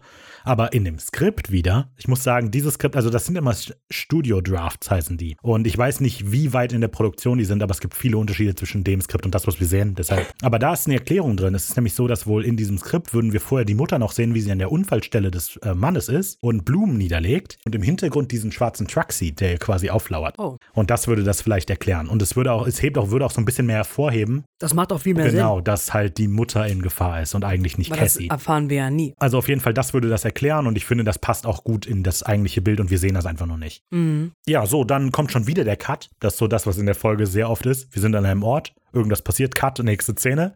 Dann sehen wir nämlich, dass der Truck ein neues Opfer gefordert hat. Denn jetzt ist Jimmy Anderson wirklich tot. Er ist jetzt zum zweiten Mal gestorben, laut den X-Rays. Chefredakteur der Zeitung hatte einen Unfall. Wir sehen nur sein Auto am Straßenrand. Sehr zerdellt. Ein Rad dreht sich noch so. Ja, er ist voller Blut. Schaut so in die Kamera. Wir sehen den Truck im Hintergrund wieder, der so ein bisschen rumfaucht. Ja. Und ja, alles ganz gruselig. Dann verschwindet er wieder. Dann kommt wieder Cut und das war's. Es ist scheinbar der nächste Morgen und wir öffnen auf dem sehr beschäftigten Unfallort. Der Bürgermeister spricht gerade mit Cassie, die möchte, dass der irgendwas unternimmt, zum Beispiel die Straße absperren. Aber das geht dem Bürgermeister zu weit, aus so einem kleinen Verdacht hin, weil das wohl so die Hauptverkehrsader ist und so mehr oder weniger die einzige Straße rein und raus aus der Stadt. Das stimmt natürlich nicht, geografisch gesehen. Ich möchte nochmal darauf eingehen, wie überladen diese Szene ist. An diesem Unfallort passieren gleichzeitig. Die Polizei macht immer noch Unfallfotos. Mhm. Der Bestatter holt die Leiche aus dem Auto. Der Abschleppwagen ist da, um den Wagen abzutransportieren. Der Bürgermeister rennt da lang. Und eine Reporterin. Ja. Alles gleichzeitig. Ich weiß nicht. Ich weiß nicht, wer das geplant hat. Aber naja. Während wir uns darüber wundern, kommen Sam und Dean dazu. Genau, das Gespräch geht aber dann trotzdem weiter zwischen Major und ähm, Cassie. Ich sag mal Major, also er heißt Harold. Er ist Aber der Ma- Mayor auch übrigens, nicht Major. Genau, das Gespräch zwischen Bürgermeister und Cassie geht halt weiter und ähm, er plädiert halt darauf, dass alles nur Unfälle waren, so, ne? Es waren ja jetzt drei Stück von drei farbigen in relativ kurzer Zeit und das findet Cassie halt komisch, ne? Hat Raphael ja schon erzählt. Cassie sagt daraufhin, dass er halt äh, rassistisch wäre, ob er auch so handeln würde, wenn es Weiße gewesen wären. Und er sagt noch so, yo, Alter, mit mir sollst du vielleicht nicht so reden. ähm, Jo, Alter. ja, genau so Sagt sagt er. er das. Ähm, frag mal deine Mom. Der sagt deine Mutter und geht. Ja, nee, äh, genau sowas sagt er halt. Ne? Frag mal deine Mutter, äh, ich bin ganz bestimmt kein Rassist. Hier kurz, weil du hast dir ja Gedanken gemacht, ob du Schwarzer sagen kannst. Aber du sagst ja auch Weiße. Ich weiß. Okay, egal. Er geht also dann auch wieder, damit ist auch die Szene wieder vorbei und wir machen wieder einen Cut zu einem ganz anderen Ort. Ähm, und zwar in Sequenz 4, der fliegende Rassist. Haha. Lustig. Wir springen ins Hotelzimmer oder scheinbar Hotelzimmer von Sam und Dean. Und die sind sich gerade ein bisschen am Schick machen, da sie ähm, scheinbar einen Plan haben. Dabei reden sie halt so ein bisschen über Cassie. Oder Sam versucht ein bisschen Ja. was aus Dean herauszuquetschen und äh, neckt ihn so ein bisschen, ne, so, hör mal. Die ist ganz schön tough, mal. bestimmt Mhm. auch gewesen. Er merkt dann an, dass ähm, ja, die beiden sich quasi nie gleichzeitig angucken. Es ist im Deutschen ist auch noch ganz nett. Da sagt er, es ist nur eine interessante Beobachtung. Ich meine, einfach nur interessant von der Beobachtung her. Aber im Englischen finde ich es natürlich noch mal ein bisschen besser. Just, uh, just an interesting observation in a, you know, observationally interesting way.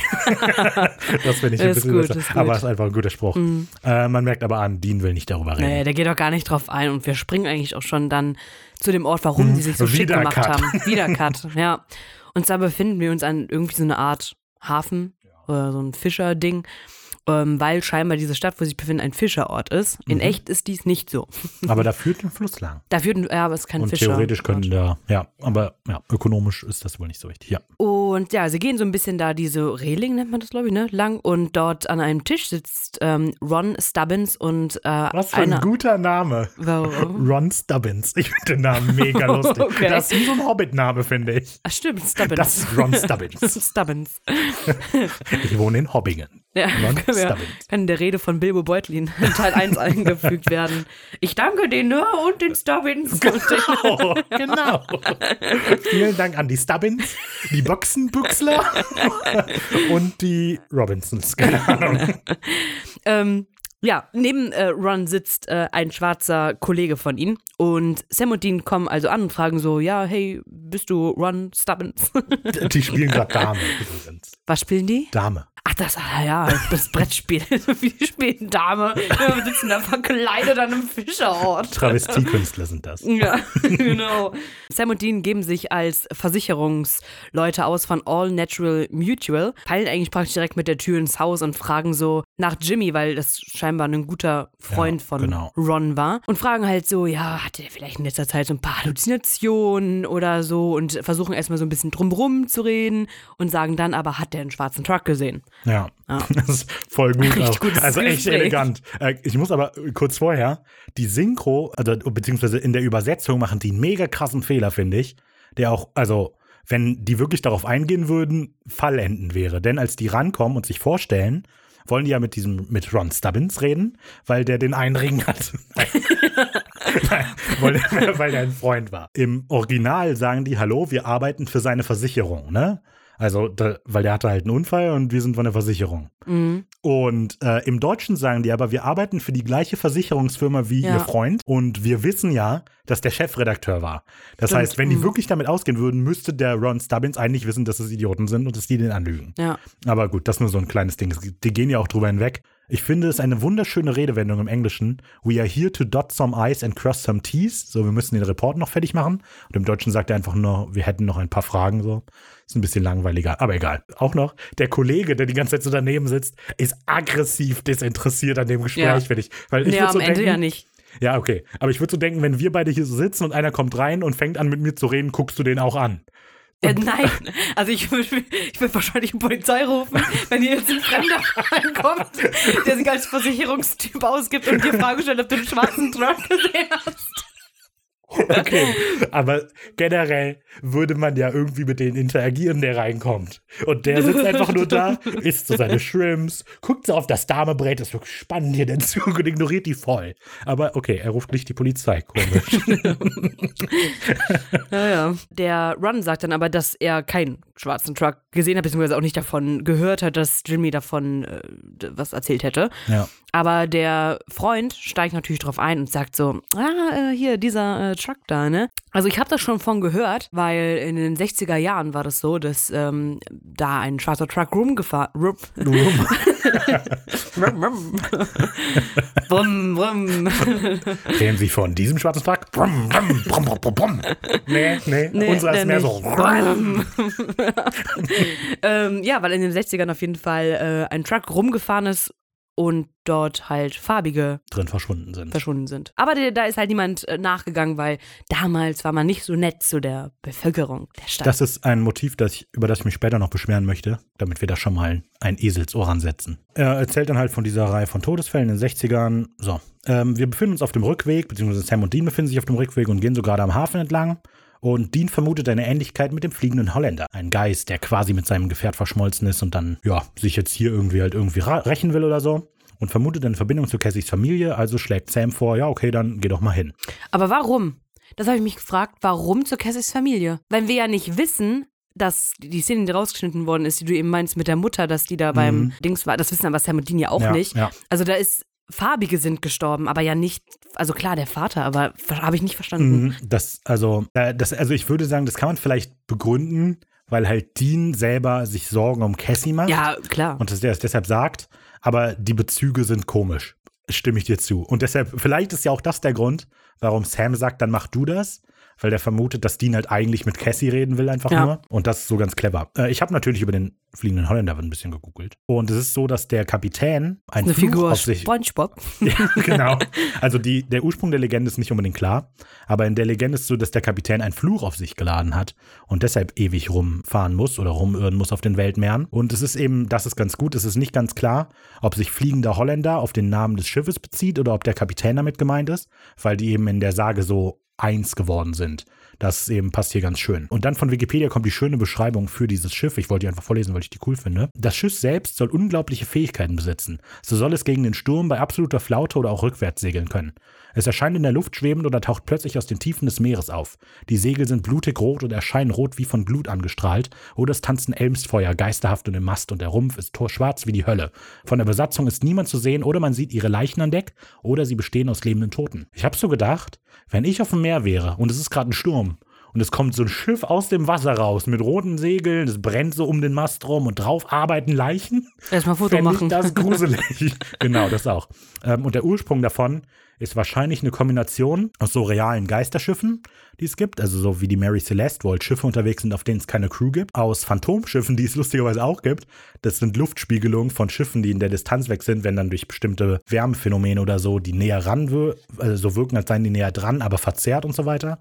Und das kombiniert ist wohl der Ursprung für den fliegenden Holländer. In dem ähm, Draft-Script gehen die noch ein bisschen konkreter darauf ein, nicht nur auf den fliegenden Holländer, da erwähnen sie auch konkret Phantomfahrzeuge und ganz speziell Beispiele vom Bachelor's Grove Cemetery in Chicago. Das ist nämlich wohl Friedhof nahe Chicago, auf dem Leute immer wieder so Geisterfahrzeuge sehen, die einfach unerklärlich auftauchen und wieder verschwinden. Und manche Leute berichten sogar von Phantomzusammenstößen mit denen, in denen es so wirkt, als würden diese Autos in die reinkrachen und es gibt auch Splittergeräusche und die kommen vielleicht auch von der Bahn ab oder so weiter. Aber wenn die nachgucken, haben die keine Dellen am Auto und so. Naja, also das geht unter in der Folge, aber im Skript steht es mit drin, deshalb wollte ich das sagen. Okay. Dean gesteht dann noch so ein bisschen den Sam gegenüber, dass das mit Cassie dann doch irgendwie sowas Ernsteres war, ne? Ja, Und, okay. äh, was ja. viel Ernsteres. Und ähm, äh, genau, was er noch macht, ähm, er entschuldigt sich bei Sam dafür, dass er dieses Geheimnis, das Familiengeheimnis, Cassie erzählt hat. Daraufhin entgegnet Sam aber so, ah, schon gut. Ja, wir brauchen ne? ja alle Man mal jemanden ja, zum ja, Reden. genau. Und äh, das ist ja schön, weil Sam einfach sieht, dass Dean auch anders kann. Aber Dean sagt dann ja von wegen, nee, ist Ja. nicht. Hast du gesehen, wohin das geführt hat. Und das finde ich ganz nett. Das charakterlich ist das ein sehr guter Punkt. Ja, da reden wir drüber, wenn sie gleich das explizit anspricht. Sam sagt dann noch so, ja, komm, gib zu, du hast sie doch geliebt und so, ne? Und äh, hast doch in sie verknallt so ein bisschen. Wir erfahren dann, dass Cassie Dean scheinbar verlassen hat damals und deswegen halt so ein bisschen auf die Schnauze gefallen ist und sehr verletzt war. Ja, das meiste davon eben schlussfolgert Sam aus den Reaktionen von Dean. Also Dean sagt das alles nicht so explizit, aber Dean macht es ganz gut. Mhm. Genau, dann machen wir wieder den Cut, wieder Szenenwechsel. Wir kommen zu Sequenz 5. PS, ich liebe dich tatsächlich, wenn ich schlaflos in Seattle bin und in mein Notebook schreibe. Weil das alles ähm, Kitsch-Filme sind. PS, ich liebe dich, The Notebook, schlaflos in Seattle. Das ist der Witz hinter diesem Sequenznamen. Die werden immer besser, wenn man sie erklärt. Ja, gut. Klopft an der Tür von Cassie und ähm, Dean steht dort. Wir sehen, dass Cassie scheinbar noch ein bisschen am Arbeiten ist.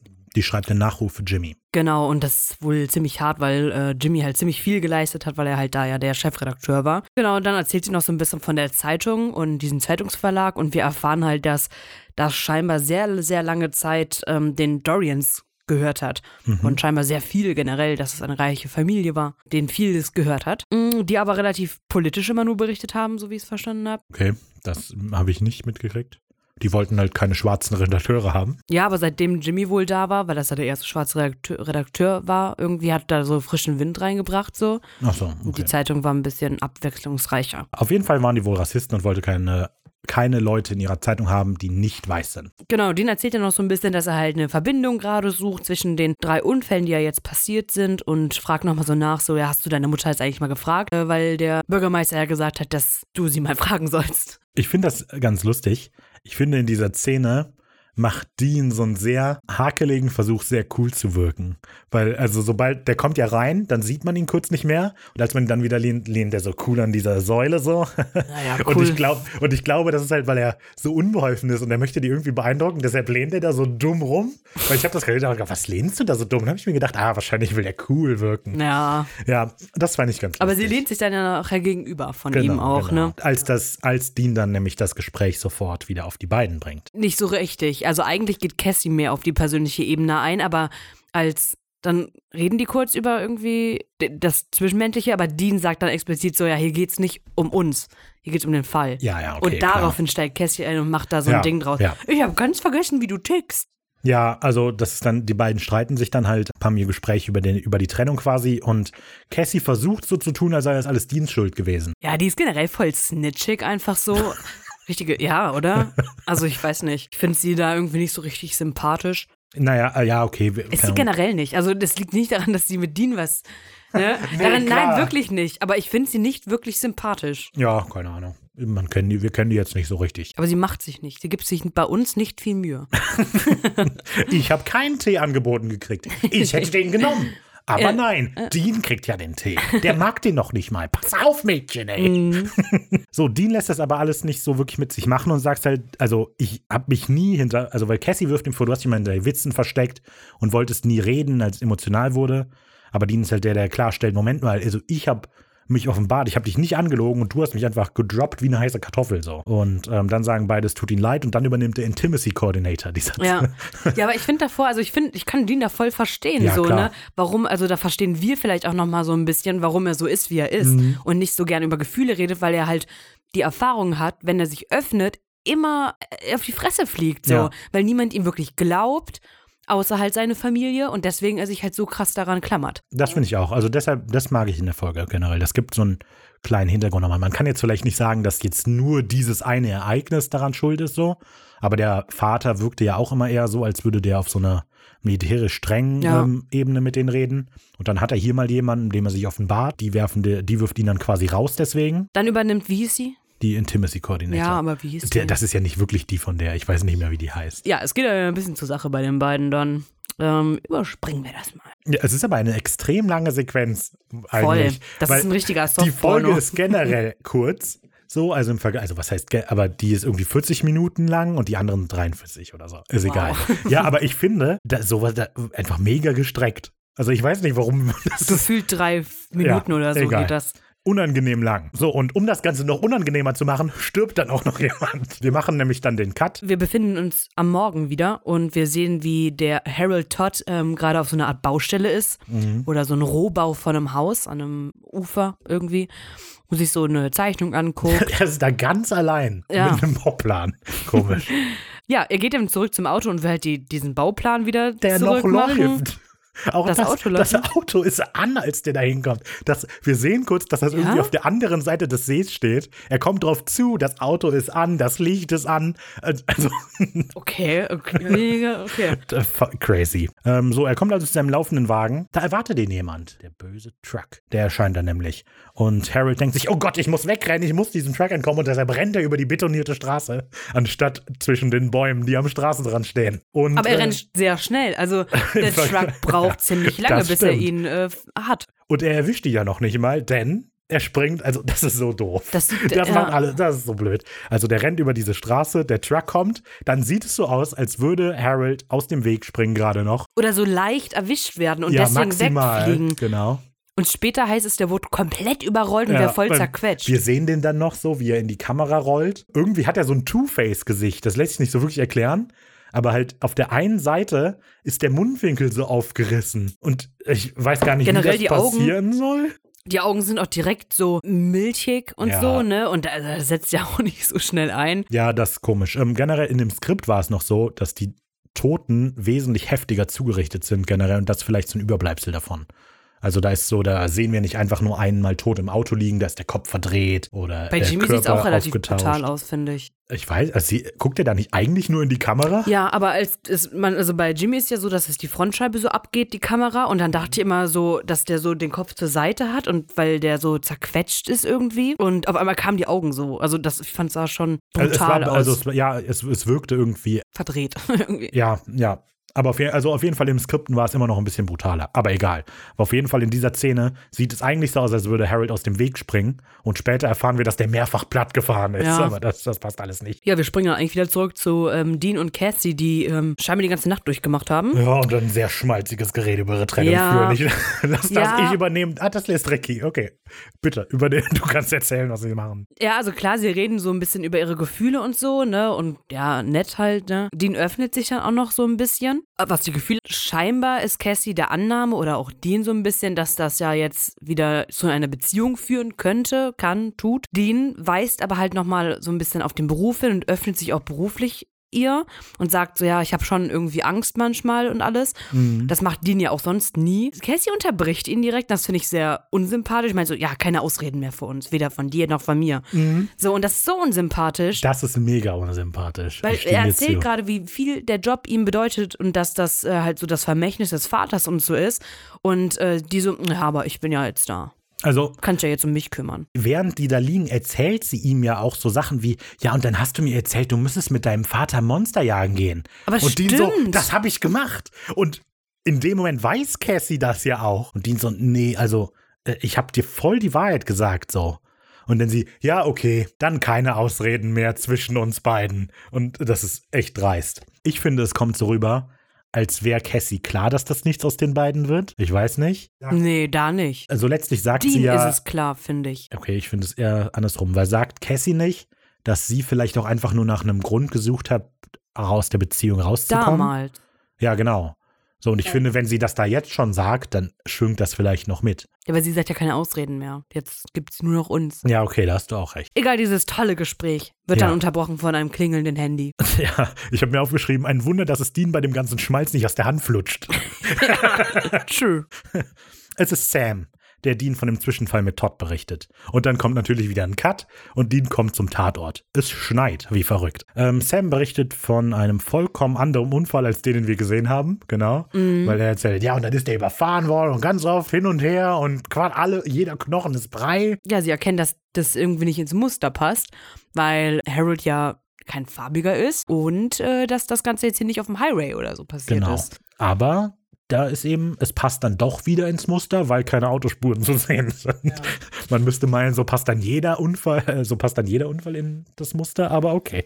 Aber hey, das heißt, da muss ein bisschen mehr hinterstecken. Und deshalb kommt einfach wieder ein Cut und Dean recherchiert gerade an Cassies Platz findet in der Zeitung aber nichts über die Sache in den 60ern. Und Cassie sagt dann wieder, ja, früher war Rassismus hier ein Ding. Ich finde es ganz cool, die, die Szene, weil ähm, wir sehen ja, dass Dean diese Recherchen anstellt und normal ist ja Sam derjenige, der die Recherchen anstellt, aber mhm. weil Cassie Dean halt jetzt so ein bisschen weich ja, der hat sie weich gemacht und deswegen nimmt er diese Rolle ein. Ja, ich weiß, vielleicht ist es einfach, weil so hatte eine Ausrede, um bei der zu ja. sein. So, ich, an dieser Stelle ist dann ein guter Punkt, um das anzusprechen, was ich, äh, was mich in der Folge so ein bisschen stört. Gerade wenn man halt daran denkt, dass Black Lives Matter gerade sehr groß ist. In der Folge tun die alle die ganze Zeit so, als sei Rassismus in den USA ein Problem in den 60ern gewesen und jetzt nicht mehr. Ja. Also, weil alle Charaktere sagen das so. Ja, früher, vor 40 Jahren, da war Rassismus auch noch hier, ne? Müssen wir gucken. Sie ja, legen nie nahe, dass das, das heute auch noch so ist. Aber Cassie findet ja, das ja. Sie vermutet das. Ja, okay, das stimmt. Aber auf jeden Fall, ich möchte das festhalten, alle Charaktere tun immer so, als sei Rassismus damals ein Problem gewesen. Und das ist ja jetzt alles anders. Naja. Dean telefoniert dann mit Sam und ähm, Sam ist halt der äh, Vor-Ort-Reporter. Genau. Und ähm, befindet sich Sam an Winchester vom Unfallort der was auch immer. Egal. Der, Witz ist, ich hatte mir ja. nicht genug Gedanken über den Witz gemacht, ich wollte ihn aber bringen. So passiert sowas. Genau, der ist nämlich an dieser ja, Baustelle, an diesem Rohbau, dieses Grundstück, wo ähm, wir Harold Todd vorhin auch gesehen haben und scheinbar hat er herausgefunden, dass dieses Grundstück mal den Dorians gehört. Den Namen kennen wir und den Namen kennt. Äh, ja, ach, da kennen wir was. Genau, das kennen wir.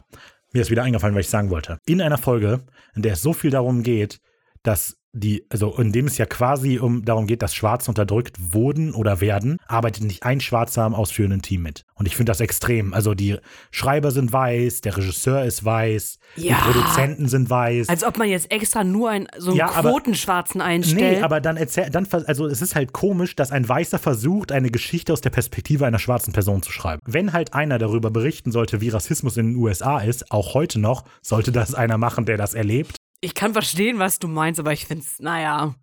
Also dafür jetzt extra einen schwarzen Anzug. Das ist genauso, wenn die Hauptrolle eine Frau ist, aber von einem Mann geschrieben ist. Und du würdest dann sagen, ja, also ich finde, es hätte eine Frau schreiben müssen. Also es ist die Frage, also die Frage ist ja nicht, keine Ahnung, den Tomb Raider-Film oder Tomb Raider-Film kann jeder schreiben. Weil darum geht es da letztlich nicht drum. Aber wenn es eine Geschichte ist, in der es darum geht, wie empfindet eine Frau das tägliche Leben, dann schreibt das doch kein Mann. Das wäre doch dumm. Ja, aber wenn es so ist.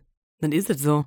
Aber das ist doch Wenn dumm. der sich doch Informat genug Informationen Aber das ist doch mega einholt. gelogen. Da, da, sollte doch jemand mit Erfahrung drüber reden. Ja, aber wenn der, der Regisseur ja oder wer auch immer vorher sich genug Informationen eingeholt hat über die Situation und das nur wiedergibt. Ja, aber das ist das ja. In der Folge wirkt es so, als hätte der sich nicht darüber informiert.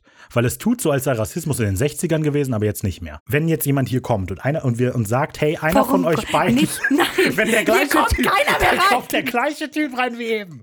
Und der sagt, hi, ich nochmal. Ich drücke auf den guckst Dame und du Aus. spielst Dame. Und der fragt mich in der Zwischenzeit, ob ich einen Film über das Leben als Krankenpfleger machen möchte, dann würdest du doch denken, warum der? Sie können wieder gehen, danke. das ist sehr lustig. B -b -b ja, der hat das gekauft, dann denkt Dean, ah, Dorian habe ich doch mal gehört und dann fängt er an, das, dann tippt er das mal in die Zeitung ein. Die übrigens der Paulie Breeze ist.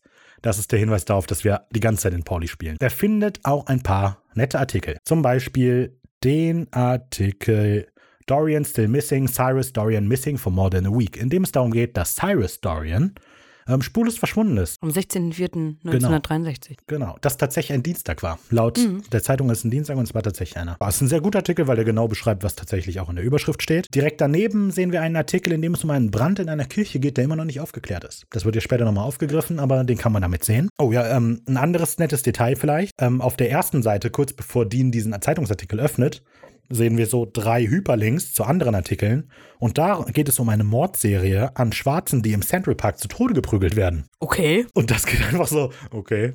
Ist, aber scheinbar war da ein Truck, der Leute entführt hat. Aber ja, es geht darum, dass da mindestens zwei Schwarze sind im Central Park totgeprügelt worden. Das wird einfach übergangen. Aber egal. Dean stellt den Zusammenhang her. Moment, der ist im April 63 verschwunden.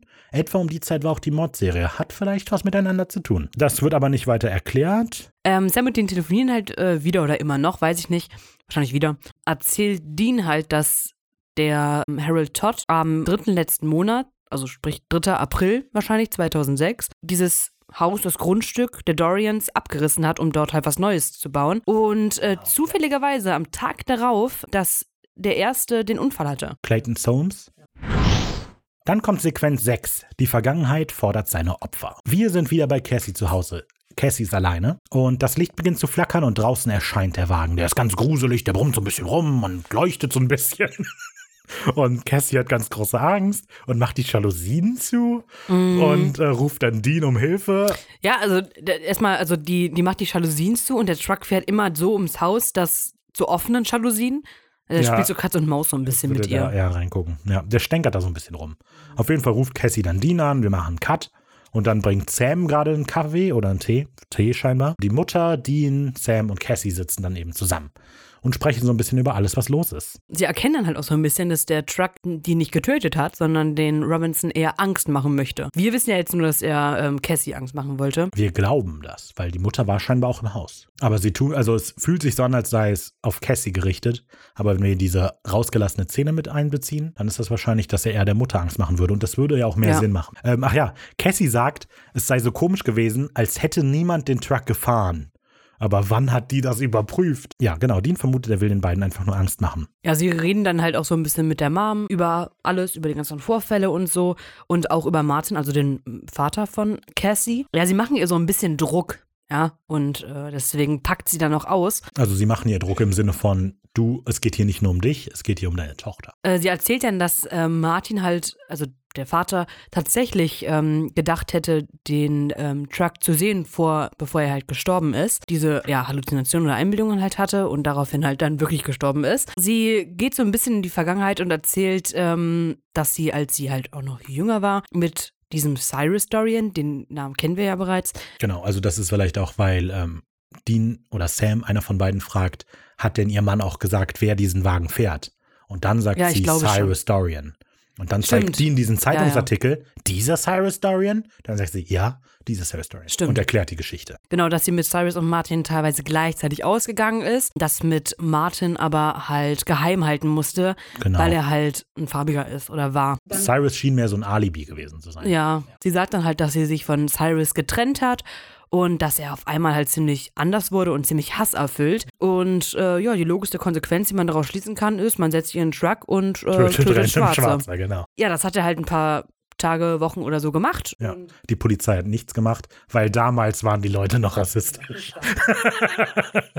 Martin und Audrey wollten heiraten, wollten halt in die ansässige Kirche gehen und haben sich aber kurzfristig umentschieden und sind durchgebrannt. Ähm, durchgebrannt, das ist ja weiß, lustig. Ich weiß, hat mir lang gedauert. Äh, zufällig oder eher nicht zufällig ist diese Kirche abends angezündet worden von einem bisher Unbekannten, was keiner wusste. Traurigerweise war aber zu dieser Zeit ein Kinderkirchenchor bei der Probe. Und alle Die sind, sind gestorben. alle verbrannt. Auch alle durchgebrannt. Alle, ey, okay. ah, ist okay. Das sind tote Kinder, da kann man drüber witzeln. Tschüss. okay. Das ist vielleicht übrigens eine Anspielung auf das 16th Street Baptist Church Katastrophending. sehr gut. Hat sehr detailliert angefangen und endete dann in Katastrophending. Ja, mir ist das englische Wort nicht eingefallen. Catastrophe, keine Ahnung.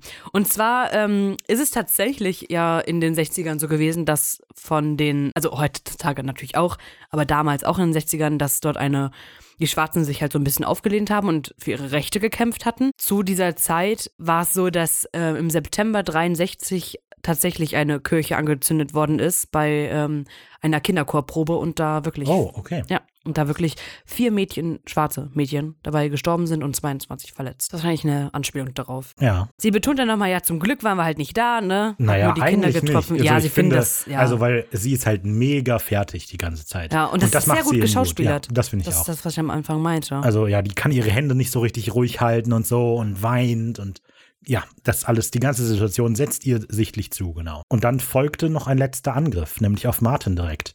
Cyrus hat ihm aufgelauert und hat dann angefangen, ihn zu verprügeln.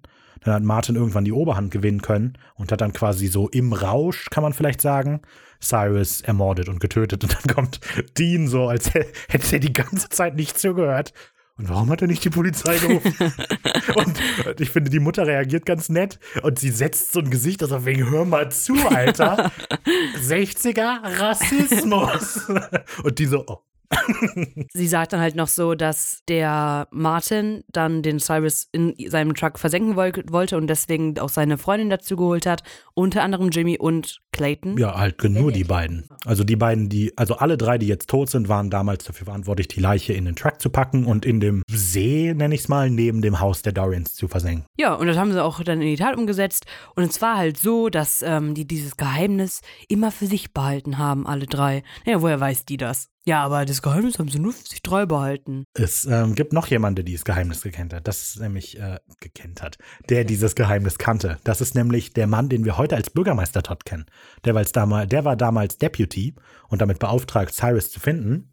Und der hat herausgefunden, was Martin getan hat. Aber er hat nichts unternommen. Das ist das, worauf er auch angespielt genau. hat im Gespräch mit Cassie. Und dann sagt sie ähm, so schön, dass ähm, sie nichts gesagt hat, weil sie dachte, dass sie, niema dass sie die Leute beschützen wollte und jetzt hat sie niemanden mehr, den sie beschützen kann. Dean greift aber ein und sagt, du hast Cassie. Ja, also er sagt so, doch. Und die Kamera schwenkt auf Cassie und wir, ich verstehe.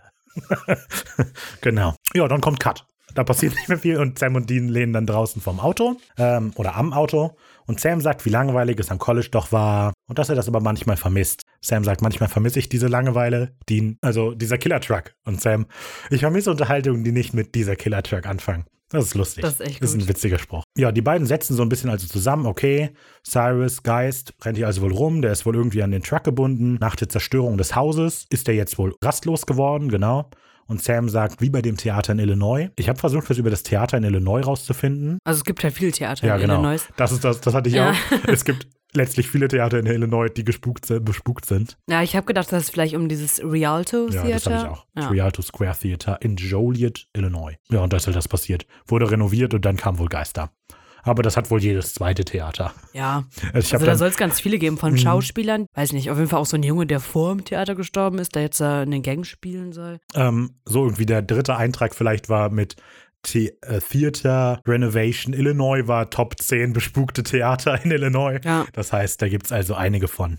Es ist fast so, als hätte jeder Ort, der Publikum anziehen will, eine Geistergeschichte. Ist ja komisch, wie Verrückt. das zusammenpasst. der Plan ist also, die Leiche aus dem Sumpf zu ziehen. Die beide lachen so. Warum? Ja, weil das halt, die haben ja gerade noch drüber geredet, so, so wie abnormal okay. das alles weil ist. Weil ich dachte. Ich finde das ganz nett. Das finde ich eigentlich ganz gut. Ja, ich dachte, das wäre vielleicht irgendwie mit der auf Englisch irgendeine Art Sprichwort, die die dann so entfremden und deswegen das witzig finden. Take the body, nee, irgendwie so, aber das ist halt. Also ich glaube einfach nur, weil das Gespräch halt damit angefangen, dass Sam okay. sagt, so manchmal vermisse ich die Langeweile und dann jetzt sagen, okay, dann ziehen wir jetzt also die Leiche aus dem Na Sumpf. gut, okay. Und ich denke, das ist der Witz. Cassie kommt dazu, Dean bringt dann die kurz auf dem neuesten Stand. Vor der Abfahrt knutschen die noch so ein bisschen rum und fertig. Das, äh, vielleicht ist dieses, wie die sich unterhalten so, das, das, das wirkt sehr natürlich. Das finde ich schöne Szene. So, die witzeln so ein bisschen mit da rum. Ach, Sam und Dean. Rum. Genau. Ja, voll. Auch als, äh, als ähm, Dean und Cassie sich küssen so und Sam ja, und können wir jetzt Dean gehen? winkt dann ab, genau, und dann irgendwann sagt fertig, Mann, können wir jetzt endlich. Finde ich, das ist eine nette Szene so, die wirkt schön. Das ja, Sam und Dean harmonieren. Szene. Genau, genau.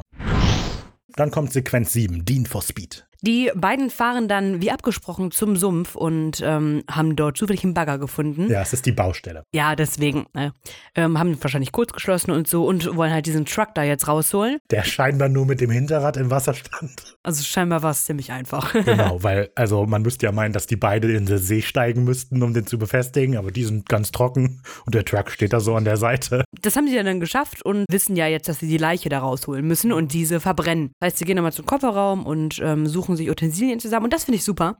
Sam fragt Dean, was soll ich nehmen? Sam hasst es eigentlich, Befehle und Anweisungen ja, stimmt, von Dean zu nehmen, aber weil er halt jetzt so eine Sympathie für Dean aufgebracht mhm. hat durch das emotionale, die Verletzlichkeit von Dean, fragt er nach. Ja, das ist ganz gut. Das, das finde ich super. Ähm, ja, er sagt dann hier, ne, Benzin sei halt, äh, das Übliche, ne? Weil eigentlich weiß er es ja. Ist ja, nicht klar. die erste Leiche, die ja, verbrennen. Jetzt nicht so, dass das was ganz Neues wäre, ja, in eben. der Nacht eine Taschenlampe zu nehmen. Ja, aber es geht ja so ums ja, Prinzip. Ja, genau. So, dann gibt man Dean so mal den Win, so, hey, du hast das hier im Griff, wir retten hier deine Freundin und so. Die beiden gehen dann zum Truck, öffnen die Tür und der Truck ist relativ neu dafür, dass er jetzt 40 Jahre im Sumpf war. die Griffel Türgriffe sind noch Silber, ja, die Türgriffe. Naja, sie holen die Leiche auf jeden Fall raus und verbrennen diese. Genau. Dann sagt er gerade so, ob es das wohl war. Und dann sagt der Truck, nee, das war's nicht. Ja, der, Sam fragt irgendwie sowas in der Art, so, also hilft das mit der Leiche nicht? Und Dean sagt doch, der ist jetzt angepisst. Da hat er halt recht, weil der Truck, wie gesagt, taucht auf. Ja, ist angepisst. Ja, Dean sehr kurz gefasst, okay, du kümmerst dich darum, dass wir den irgendwie erledigen, keine Ahnung, brennen den Truck an oder was auch immer. Ich lenke den ab, in den Impala und fährt davon. Sam versteckt sich vor dem äh, Truck so ein bisschen, das ist ganz lustig. Und ja, dann geht so eine wilde Verfolgungsjagd los. Ich weiß nicht, die kann man nicht gut beschreiben, die fahren halt einfach hintereinander her so. Und irgendwann ruft dann Dean aber Sam an, der gerade im Tagebuch rumblättert und so und versucht, irgendeine Möglichkeit zu finden, was er machen kann weil halt den Truck zu verbrennen ist jetzt erstmal nicht unbedingt möglich. Dann scheint er aber eine Idee zu haben, äh, wirkt Dean so kurz ab, so von wegen, ich rufe dich gleich zurück, ruft dann Cassie an und sagt so, ich brauche sehr exakte Informationen von dir. Die bekommt er scheinbar auch. Er ruft nämlich wieder Dean zurück und gibt ihm dann so ein paar Anweisungen, dass er an einem ganz bestimmten Ort fahren soll. Er gibt seine, ähm, deinen Standort halt gerade durch und sagt, ja, ich bin da und da. Und er sagt so, ja, fahr jetzt rechts, fahr links und so, bla bla. Und dann kommt halt so auch ein bisschen den Truck, als er links abbiegen soll. Weil der Truck fährt so zack an ihm vorbei. Deswegen diese Jagd oder dieses Rennen eigentlich ganz cool, weil der Impala ja ein sehr großer Bestandteil in der Serie ist und er die Nase voraus hat vor dem Bösen, weil der Impala ja das wichtige Teil ist. Okay. Mhm. Sam sagt dann äh, Dean am Telefon durch, fahr diese Straße jetzt lang und genau. halte genau bei sieben Zehntel. Einer Meile, genau. Und das macht dann Sam natürlich, äh, Dean natürlich auch. Er fährt von äh, Meile äh, 70.098,3 bis Meile 70.101,0. Das heißt deutlich mehr als 700. Ja. Äh, als Vor allem, wie wenig der Impala angeblich ja dann gefahren ist. Ja, allerdings hat er nicht mehr. Also ich glaube, der, sobald er auf 100 kommt, überschlägt er und ist wieder auf ah, 0. Okay. So, was ich auf jeden Fall sagen will, der fährt laut dem Tachometer, oder wie heißt das? Laut der Distanz, was auch immer, fährt er deutlich weiter als sieben Zehntel einer Meile. Ja, vor allem, also man hätte ja, man, man, wir sehen schon, genau. dass dort halt so eine alte Hauswand und so eine Art Mauer oder so stehen. Also dafür brauchte man keine sieben Zehntel. Ich stelle mir gerade vor, wie Dean gerade das so auf dem, so, oder wie Sam vielleicht die Wegangabe nicht ganz genau hat, sondern ein Stück zu kurz. Und Dean fährt dahin und bleibt kurz vor dem Schloss stehen und dreht sich um und, und wartet dann da. Das ist lustig. Er hätte einfach sagen können, fahr, bis du eine Ruine siehst. Aber naja. Ja gut, der wusste vielleicht nicht, dass da eine genau. Ruine steht. Genau, ist auf jeden Fall Glück, äh, dass da eine steht und Dean hält also auch genau da an. Und der Truck erscheint, der brummt den dann kurz so ein bisschen an. Dean provoziert den. Ähm, inwiefern? Weil Sam sagt ja auch so, ja, du musst den jetzt zu dir locken. Aber inwiefern provoziert er den? Blinkt der nicht irgendwie auf? Macht der nicht irgendwas? Ich habe irgendwie im Kopf, dass der vielleicht auch mal auf Provokant ist denn eine Lichthupe? Wenn du auf der Autobahn bist und hinter dir einer auffährt mit Lichthupe, ist es provokant. nee, aber äh, ist, also ich habe irgendwie im Kopf, dass der den Motor kurz aufheulen lässt und irgendwie Lichthupe macht oder so. So von wegen, komm doch her. Und er kommt dann auf jeden Fall auch her. Und äh, dann gibt es einen Geisterzusammenstoß. Der Geistertruck kracht in, den, in das Geistertor der alten Kirche und verschwindet. Genau, das liegt halt daran, das erklärt äh, Sam dann noch, dass ähm, dort die alte Kirche stand. Kirchenboden ist natürlich geweihter Boden und das immer noch. Und wenn Böses auf Geweihtes trifft. Ja, und eigentlich nur in dieser Folge. Also, weil man muss denken, welche Erfahrung hatten die in, nah, in, der, Letz-, in der nahen Vergangenheit mit Geistern in Kirchen? Da hat der Hakenmann die einfach in der Kirche verprügelt. Stimmt. Stimmt. also, ähm, ja, ja, aber trotzdem ist ein sehr witziges ja, ist lustig, Dialog. Genau, ich dachte, wir werden ihn auf diese Weise vielleicht los. Vielleicht? Vielleicht? Was, wenn du dich gehört hättest? Habe ich gar nicht drüber nachgedacht. Ja, das ist ganz witzig. Ja, die, die hat, hat durchaus Witz, die Folge. So, dann ist der nächste Tag. Dean und Cassie verabschieden sich am Hafen, während Sam im Auto sitzt. Cassie merkt an, dass ein besserer Abschied ist als der erste, aber sie ist Realistin und sieht keine Zukunft für die beiden. Aber Dean möchte die Hoffnung nicht aufgeben. Vielleicht spiegelt er die, ähm, die Botschaft aus dem Wunderheiler mit. Wer weiß, vielleicht hat er jetzt Hoffnung. Keine Ahnung. Irgendwie muss das ja einen Grund haben, dass der das gesagt hat. Genau, er hofft auf jeden Fall, vielleicht passiert er ja doch was. Ein letzter einiger Kuss. Ein paar traurig, glücklich, hoffnungsvolle Blicke. Und dann steckt Dean in das Auto. Es ist vielleicht ganz interessant, dass halt Cassie sagt, mach's gut, Dean. Dean sagt, bis bald. Da sieht man das nochmal. Sam wirft den Motor an und der Impala fährt davon, während Cassie den beiden hinterher guckt. Ja, die beiden fahren fort. Sam versucht, Dean nochmal darauf anzusprechen, beziehungsweise sagt, ich mag sie. Stellt Dean die Frage, ob er nicht auch manchmal, vor allem wenn er jetzt so eine Frau trifft, daran zweifelt, ob die Jagd wirklich das Beste ist oder das Gute, ob es das wert ist. Dean lächelt einfach nur, setzt sich eine Sonnenbrille auf und sagt, äh, lehnt sich zurück, will gerade ein Nickerchen haben, sagt, äh, Sag Bescheid, wenn ähm, ich fahren soll. Warum glaubst du, lacht? Glaubst du, er sagt so, ah, jetzt kommt der mit seinen Ausreden oder? Weil Dean die Jagd ihm wert ist. Ja, genau. Also, also, wir- also für mich wirkt das, ich würde das ähnlich sehen, so, dass Sam möchte quasi die Situation nutzen, so, um damit Dean ihn versteht, so, ne, von wegen hier, Jess war mir halt mehr wert als die Jagd, so. Und dass er, dass Sam Dean auf seine Seite ziehen Jess will. waren den nicht mehr wert. Das College und die Selbstständigkeit war ja, ja, Sam klar, mehr wert. klar, natürlich. Sam ist halt ein Heuchler. aber ähm, genau, aber es ist halt so, ich glaube, dass er so ein bisschen mit Dean eigentlich connecten will über die Idee so. Vielleicht sind manche Sachen mehr wert, aber Dean so das durchschaut und deshalb lächelt so. Und ich weiß, was du vorhast. Lass mich Nee. einfach vielleicht in der guten Stimmung jetzt gerade hier noch schlafen und dann geht's halt weiter. Nee, ich glaube eher, dass es halt von Dean so ein, äh, so nicht die Jagd ist mir mehr wert, sondern halt irgendwie du und die Familie und deswegen lächelt er. Schreibt uns gerne, ähm, was ihr glaubt, was das Lächeln bedeutet. Ja, und dann sehen wir noch, wie der Impala die Route 6 Genau. runterfährt. die Straße, auf der das Ganze begonnen hat. Okay, Fazit der Folge. Im Großen und Ganzen finde ich, dass die Folge, wenn man sie jetzt normal betrachtet, so halt wirklich planlos irgendwie wirkt.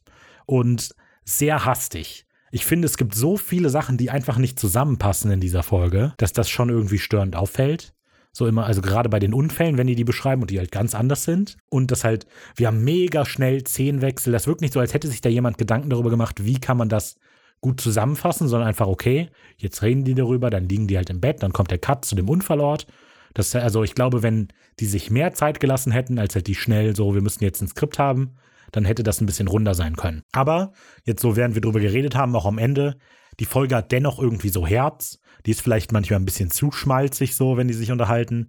Aber an sich haben Sam und Dean immer noch eine nette Dynamik. Es gibt so ein paar Sachen, was mit diesem mit der goldenen Familienregel oder so, was überhaupt keinen Sinn macht, als hätte da jemand eigentlich noch nicht wirklich Supernatural geguckt. Also jetzt gerade bin ich irgendwie ein bisschen positiver gestimmt über die Folge, noch als ich, bevor ich reingegangen bin. Insofern ist das vielleicht ganz gut. Vielleicht ist es das erste Mal, dass ich tatsächlich so denke, vielleicht ist es ja doch nicht so schlimm alles. Die hat immer noch die Probleme, die wirkt ein bisschen planlos, weiß nicht genau, wo sie hinläuft. Es ist auch mega komisch, ja, wie die einfach den Fall lösen so dass da niemand involviert, also das ist einfach dann letztlich, Dean fährt vor dem Fahrzeug weg und dann ist das gelöst. Ähm, ich finde, sie hat dieses krasse Problem von wegen äh, Rassismus gab es in den 40ern, äh, in den 60ern, das gibt es jetzt nicht mehr und dass da halt niemand mitgearbeitet hat, der Erfahrungen damit machen könnte. Aber egal. Ich fand die Folge ja von Anfang an so zwie, war ich zwiegespalten. Jetzt so nach dem drüber reden habe ich auch jetzt kein schlechtes Gefühl, so was die Folge angeht, dass ich sagen würde, die ist jetzt voll grottisch oder so. Das nicht, also nicht so wie bei Insekten oder ähnliches. Aber sie ist definitiv nicht gut von der Regie her, finde ich. Einfach weil es viele Fehler auch gibt, einfach in der Folge. Die wirkt sehr hastig, oder? Ja, voll. Mhm. Na, Was halt aber einfach wirklich sch- schön, schön ist, ist, dass diese Dynamik zwischen Sam und Dean, finde ich, das Mhm. ähm, ist ja eigentlich das erste Mal so richtig, dass sie sich so richtig gut verstehen, beziehungsweise dass Sam auf Dean eingeht. Weil früher war es ja immer so, dass Dean auf Sam eingehen wollte, er nicht drüber reden wollte. Jetzt ist es halt eigentlich genau andersrum so. Vielleicht Aber- ist es, sorry, aber vielleicht ist das das, weil Sam gerade quasi die Oberhand hat. Also, Oberhand ja, ja, ja, nicht. aber es ist so, also, ja, er lenkt die Gespräche. Dean halt. hatte halt normalerweise immer so dieses, auch wie er, was er am Anfang der Folge noch durchblicken lässt, so mit diesem Ich gebe vor, wo es hingeht und so und letztlich ist der, der das Team anführt und so. Und jetzt in dieser Situation ist halt Dean so ein bisschen, Symbolisiert auch vielleicht am Ende, dass äh, Sam fährt. Ja, ja, kann alles sein. Ich bin mir noch ein bisschen unsicher, ähm, aus welcher Intention Sam den Dean immer versucht anzusprechen auf äh, Cassie. Ob er es wirklich, also teilweise denke ich mir, dass er es einfach den Dean gönnt, dass er irgendwie dieses Glück mal erfährt. Aber manchmal weiß ich auch nicht, ob er vielleicht auf dieser Verletzlichkeit auch so ein bisschen rumreiten möchte. ich glaube, dass Sam vermutet, dass er gerade bei Dean an einem Punkt ist, wo er quasi für Verständigung sorgen kann. Ja, ja. Also, weil Dean hat ihm oft vorgeworfen, dass er die Familie allein gelassen hat und so weiter, ne? Und das mit in der Situation fühlt Sam vielleicht, dass Dean da am ehesten in der Lage ist zu verstehen, wie Sam sich immer gefühlt hat. Ja, Dean geht halt nur nicht drauf ein, ne? Aber Genau. es ist halt so, so, so ein eigennütziges Gespräch, was Sam dann nur führen möchte, um selber sein Gewissen zu entlasten, praktisch. Ist immer so Äh, die Sache, wie eigennützig Kann man so sehen, Ahnung. aber man kann es halt auch so sehen, dass er es einfach nur Dean Ja, ja, gönnt, genau, ne? genau, das denke ich. Deswegen. Also es ist einfach nur schön, wie die beiden da miteinander sind und dass sie sich gegenseitig halt dieses Glück auch gönnen, beziehungsweise Sam Dean dieses Glück gönnt, gönnen Ja, das- würde. Mm, Ja, das vielleicht, das ist gut. Also gut, das äh, füge ich auch in mein Fazit mit ein. Die Fol de, de, ja, das, Wir machen die, jetzt meine Stimme ein bisschen tiefer und dann tun wir so, als hätte Rafa alles gesagt. Die gerade. Folge an sich, so was passiert, ist eigentlich eher ein bisschen dumm und unorganisiert, aber die Dynamik zwischen Sam und Dean ist ziemlich gut. Ja, deswegen ist die Folge auch einfach nicht ganz so schlecht. Aber sie ist keine der guten, also keine der, der besten. Nee, halt auch dieses Fall. rassistische Truck-Ding und so. Es ist auch komisch. Ah, das ist noch was, was ich sagen wollte. Genau. Von wegen ähm, hier Rassismus gab es in den 40ern jetzt nicht mehr. 60er. Ich wollte fast sagen vor 40 Jahren, aber das ist auch falsch. Ja. der Truck symbolisiert das ja auch. Wie, wie dreist das eigentlich ist. Weil der Truck jetzt tötet ja nicht aus Rassismus, sondern aus Rache für seinen Mord. Weil die, weil die Ziele sind ja die, die entweder von dem Mord wussten oder mitgeholfen haben. Also die drei, ähm, also der Mörder, die zwei Hil Hilfsleute, der Deputy, der den Mord vertuscht hat und die Frau, die auch von dem Mord wusste, aber nichts getan hat. Das heißt, selbst heute, der rassistische Truck hat keine rassistischen, sondern persönliche Motive wegen seinem Mord. Ja. Also da, selbst so weit geht das, heute gibt es keinen Rassismus mehr. Das hat mich noch gestört, genau. Aber ich glaube, das war's mit dem Fazit. Kommen wir zum Zitat der Woche. Oh, ja, Leute, genau, Zitat der Woche. Wir haben ja jetzt endlich ein Ergebnis. Wer hat Zitat der Woche der ersten Hälfte gewonnen? Das war natürlich ich. Weil ich das Vogelscheuche Zitat knapp gewonnen habe, habe ich die erste Hälfte Zitate der Woche gewonnen. Also, Ricky, halt dich ran, vielleicht ist es ja diesmal besser. Ja, mein Zitat der Woche ist ähm, das, was Sie am Ende sehen bei dieser Verfolgungsjagd, wo Sie es ja gerade noch so geschafft haben und Sam und ihm telefonieren und Sam äh, Dean sagt, ich dachte vielleicht, wir werden ihn auf diese Weise los und äh, Dean sagt, vielleicht. Vielleicht? Was, wenn du dich geirrt hättest? Und Sam, dieser Gedanke ist mir gar nicht gekommen. Dieser Gedanke ist mir gar nicht gekommen, ich bring ihn um. So, ich nehme ans Zitat der Woche, das, was ich bereits schon mal gesagt habe, das dürfte vielleicht nicht so irritieren, wie Sam und Dean am Auto sitzen und Sam das Gespräch eröffnet mit, manchmal vermisse ich diese Langeweile, Dean einen Moment still ist und dann sagt, also dieser Killer-Truck und Sam sagt, ich vermisse Unterhaltungen, die nicht mit dieser Killer-Truck anfangen. Wenn ihr gerne abstimmen wollt, was davon das Zitat der Woche ist, dann besucht uns auf unserem Instagram-Kanal, wenig originell, ohne Bindestrich und so weiter. Da schalten wir, wenn ich dran denke, donnerstags diese Umfrage in die Story. Dann könnt ihr da 24 Stunden lang abstimmen. Dann geben wir dann irgendwann danach den Gewinner davon bekannt. Ähm, unter diesem gleichen Handle, wenn ihr über andere Social-Media-Kanäle mit uns Kontakt aufnehmen wollt. Dann könnt ihr uns unter wenig, wenig originell auch auf Facebook und Twitter erreichen. Kommentiert gerne zu den Beiträgen. Normalerweise veröffentliche ich immer so einen Erinnerungsbeitrag. Heute ist eine neue Folge rausgekommen mit dem Teaser. Da könnt ihr gerne drunter kommentieren. Oder ihr schreibt uns über diese Plattform Direktnachrichten. Darüber freuen wir uns auch immer sehr. Mhm. Ihr könnt uns natürlich auch, wenn ihr Social Media dumm findet oder uns mehr zu sagen habt oder irgendwas, keine Ahnung, eine E-Mail schreiben an kontakt.wenig-originell.de, jetzt mit Minus. Wir lesen das immer sehr gerne, wenn es etwas Erwähnenswertes ist oder das man erwähnen kann, dann werden wir versuchen, das auch in der Folge in der Jägerecke wieder zu erwähnen. Ähm, kommt sonst gerne natürlich auf unseren Discord oder, pass auf, probier was anderes. Wir wollen eigentlich gar nicht auf dem Discord. Der ist nur So. für coole Leute. Gedrehte Psychologie. Wenig originell, die Einladung findet ihr unten in der Beschreibung, aber wir wollen gar nicht, dass ihr draufklickt. Ricarda ist da noch nicht, schreibt der Ricky, dass die auch hinkommen soll. Soll ich jetzt nicht kommen? Das ist eine gute Frage. Kommt drauf an. Also wenn du cool genug bist, kannst du auf den kommen. Okay. Aber wir werden keinen großen Aufstand machen. Wir stehen da meistens rum mit unseren Sonnenbrillen, einer coolen Kippe und unseren Lederjacken, ignorieren einander, weil wir cool sind. Wenn du glaubst, du bist cool genug, klar, komm dazu. Uns ist das doch egal. Wir sind die coolest. Dann ähm, raucht der Raphael bis dahin seine imaginäre Kippe und äh, redet nicht mit jemandem auf dem Discord-Server. Und äh, wir hören uns aber nächste Woche wieder, wenn es ähm, zur 14. Folge der ersten Staffel von Supernatural geht, die Albträume heißt. Heißt sie nicht nur Albtraum? Ja, da bin ich mal gespannt. Daran erinnere ich mich gar nicht. Kein bisschen. Es geht wieder um Visionen von Sam. Na gut, dann also hören wir uns beim nächsten Mal. Macht's gut. Bis dahin. Wir haben eine Menge zu tun.